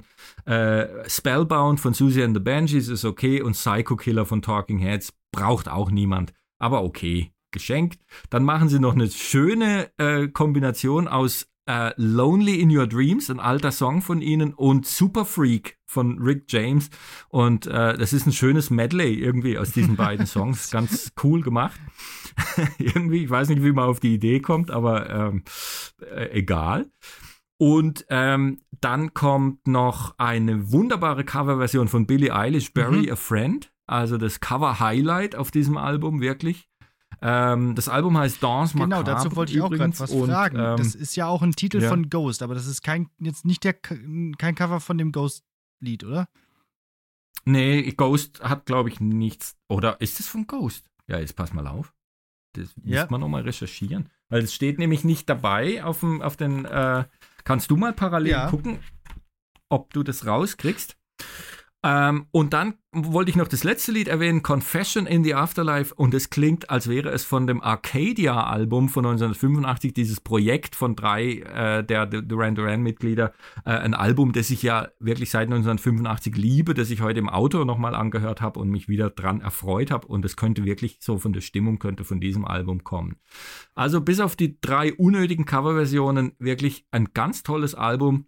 Und vor allem, was die neuen Songs angeht, haben sie hier gezeigt, dass man irgendwie doch auch als Band aus den frühen 80ern, mhm. auch 2023, irgendwie noch coole Musik machen kann, die vielleicht jetzt die alten Fans mehr bedient, als dass sie damit noch neue Fans gewinnen, aber das tun sie eh nicht. Äh, und ich glaube, das tun sie auch nicht dadurch, dass sie da versuchen, wie The Weeknd zu klingen oder was sie da die letzten Jahre immer mhm. versucht haben, so, so gewollt, äh, modern und Dancefloor-kompatibel irgendwie zu, zu klingen. Das ist ja sowieso eine ja. Schnapsidee. Daher finde ich, dass, dass sie jetzt wieder klingen wie ja, nicht, nicht original wie 1983, aber dass man, dass es Assoziationen weckt an diese frühen Alben, das finde ich, glaube ich, das ist der Weg. Nur so kann es gehen, weil alles andere This ist sowieso yeah. Quatsch.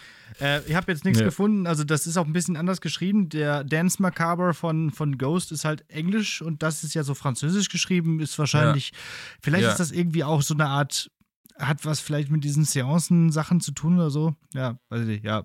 Ja, ja, ja. Ja, weiß ich jetzt auch nicht. Aber dann ist es, bin ich. Ja, das wäre jetzt noch der Hammer gewesen, wenn die noch Ghost gecovert hätten. naja, gut. Ja, ich glaube, das war's schon. Alphaville haben noch ein Album mit Orchester aufgenommen. Da habe ich mal kurz reingehört. Das ja. ist auch sehr interessant. Da müsste man sich nochmal Zeit nehmen.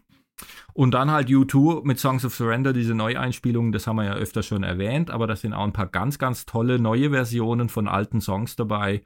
Dirty Day vor allem, Stay von Europa und dann eben das schon öfter erwähnte Every Breaking Wave, jetzt das in dieser Version wirklich ganz, ganz wunderbar und berührend ist.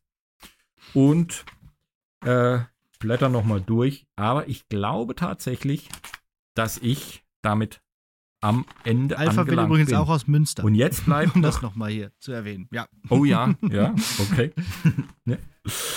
Äh, was bleibt jetzt, um äh, ja, bis, bevor die Spannung ja. ins Unerträgliche steigt, unsere deine Top 5 des Jahres 2023. So. Ähm, ja, es hat sich ein bisschen noch verändert, während ich so zugehört und auch selber gesprochen habe. Aber im Grunde genommen haben wir es, glaube ich, hier relativ gut stehen. Ich würde sagen, also top, äh, wir fangen unten an, ne? Also auf Platz 5 mhm. äh, würde ich sagen, äh, das äh, Nothing But Thieves Album. Auf Platz 4 mhm. ähm, würde ich jetzt. Ich hatte erst Ava Max, aber als wir drüber gesprochen haben, ich glaube, Olivia Rodrigo über, überholt Ava Max. Dann. Okay, ist gut. Ich hab, bei mir ist sie nämlich rausgeflogen ah, ja. gerade, aber dann genau. hast du sie wenigstens drin. Ich, ja, da wird sie ja, sie hat. Ich, Grüße. Grüße. Greetings. ja, sie hat es auch ein bisschen mehr verdient als Ava Max eigentlich, aber ja, genau. Also, ähm, ja. Äh, trotzdem gut. So, äh, okay. dritter auf jeden Fall Miley Cyrus. Und dann Platz zwei sind The Struts. Die haben einen besonderen Platz in meinem äh, mhm. Trommelfell. Und ganz, äh, eins war jetzt schon zu erwarten, ist jetzt auch keine große Überraschung. Also, ich meine, die bringen jetzt auch, es heißt ja auch nur One More Time. Also, es wird ja nicht nochmal ein neues Album von Blink kommen. Deswegen natürlich eben auf mhm. Platz 1 Blink, One, Blink 182. Okay. okay, ja. Dann habe ich mich jetzt entschieden für meine äh, Reihenfolge. Ich fange mit Platz 5 an. Das ist das Album von Gabriels, Angels mhm. and Queens. Ähm, auf Platz 4 dann Peter Gabriel mit seinem Album I-O. Ähm, dann Tristan, Tristan Brusch mit Amwan auf Platz 3. Äh, Platz 2 The Damned mit Darkadelic und Platz 1, wie vielleicht schon zu erahnen, ja. Avenged Sevenfold mit Nothing But a mhm. Dream. Gut.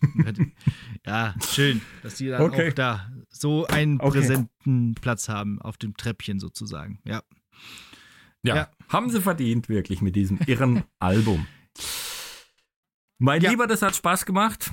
Jetzt ging es dann doch ganz schnell. Hinten hat man oh je, wie soll das gehen? Und dann ja, geht's doch, genau. wie immer also, im Leben. Ich hätte jetzt natürlich so. auch noch, ich, also das waren jetzt, glaube ich, 14 Alben, die ich mir hier rausgesucht hatte. Und ich hätte jetzt auch noch ein paar äh, Alben irgendwie nennen können, die enttäuschend waren. Aber ich hatte gedacht, die lasse ich jetzt mal weg äh, im Vorfeld, ja. weil die habe ich halt dann auch nur wenig gehört. Und vielleicht wird man denen dann auch nicht ganz gerecht, wenn, wenn man sie am Anfang enttäuschend fand und dann nicht wieder hört.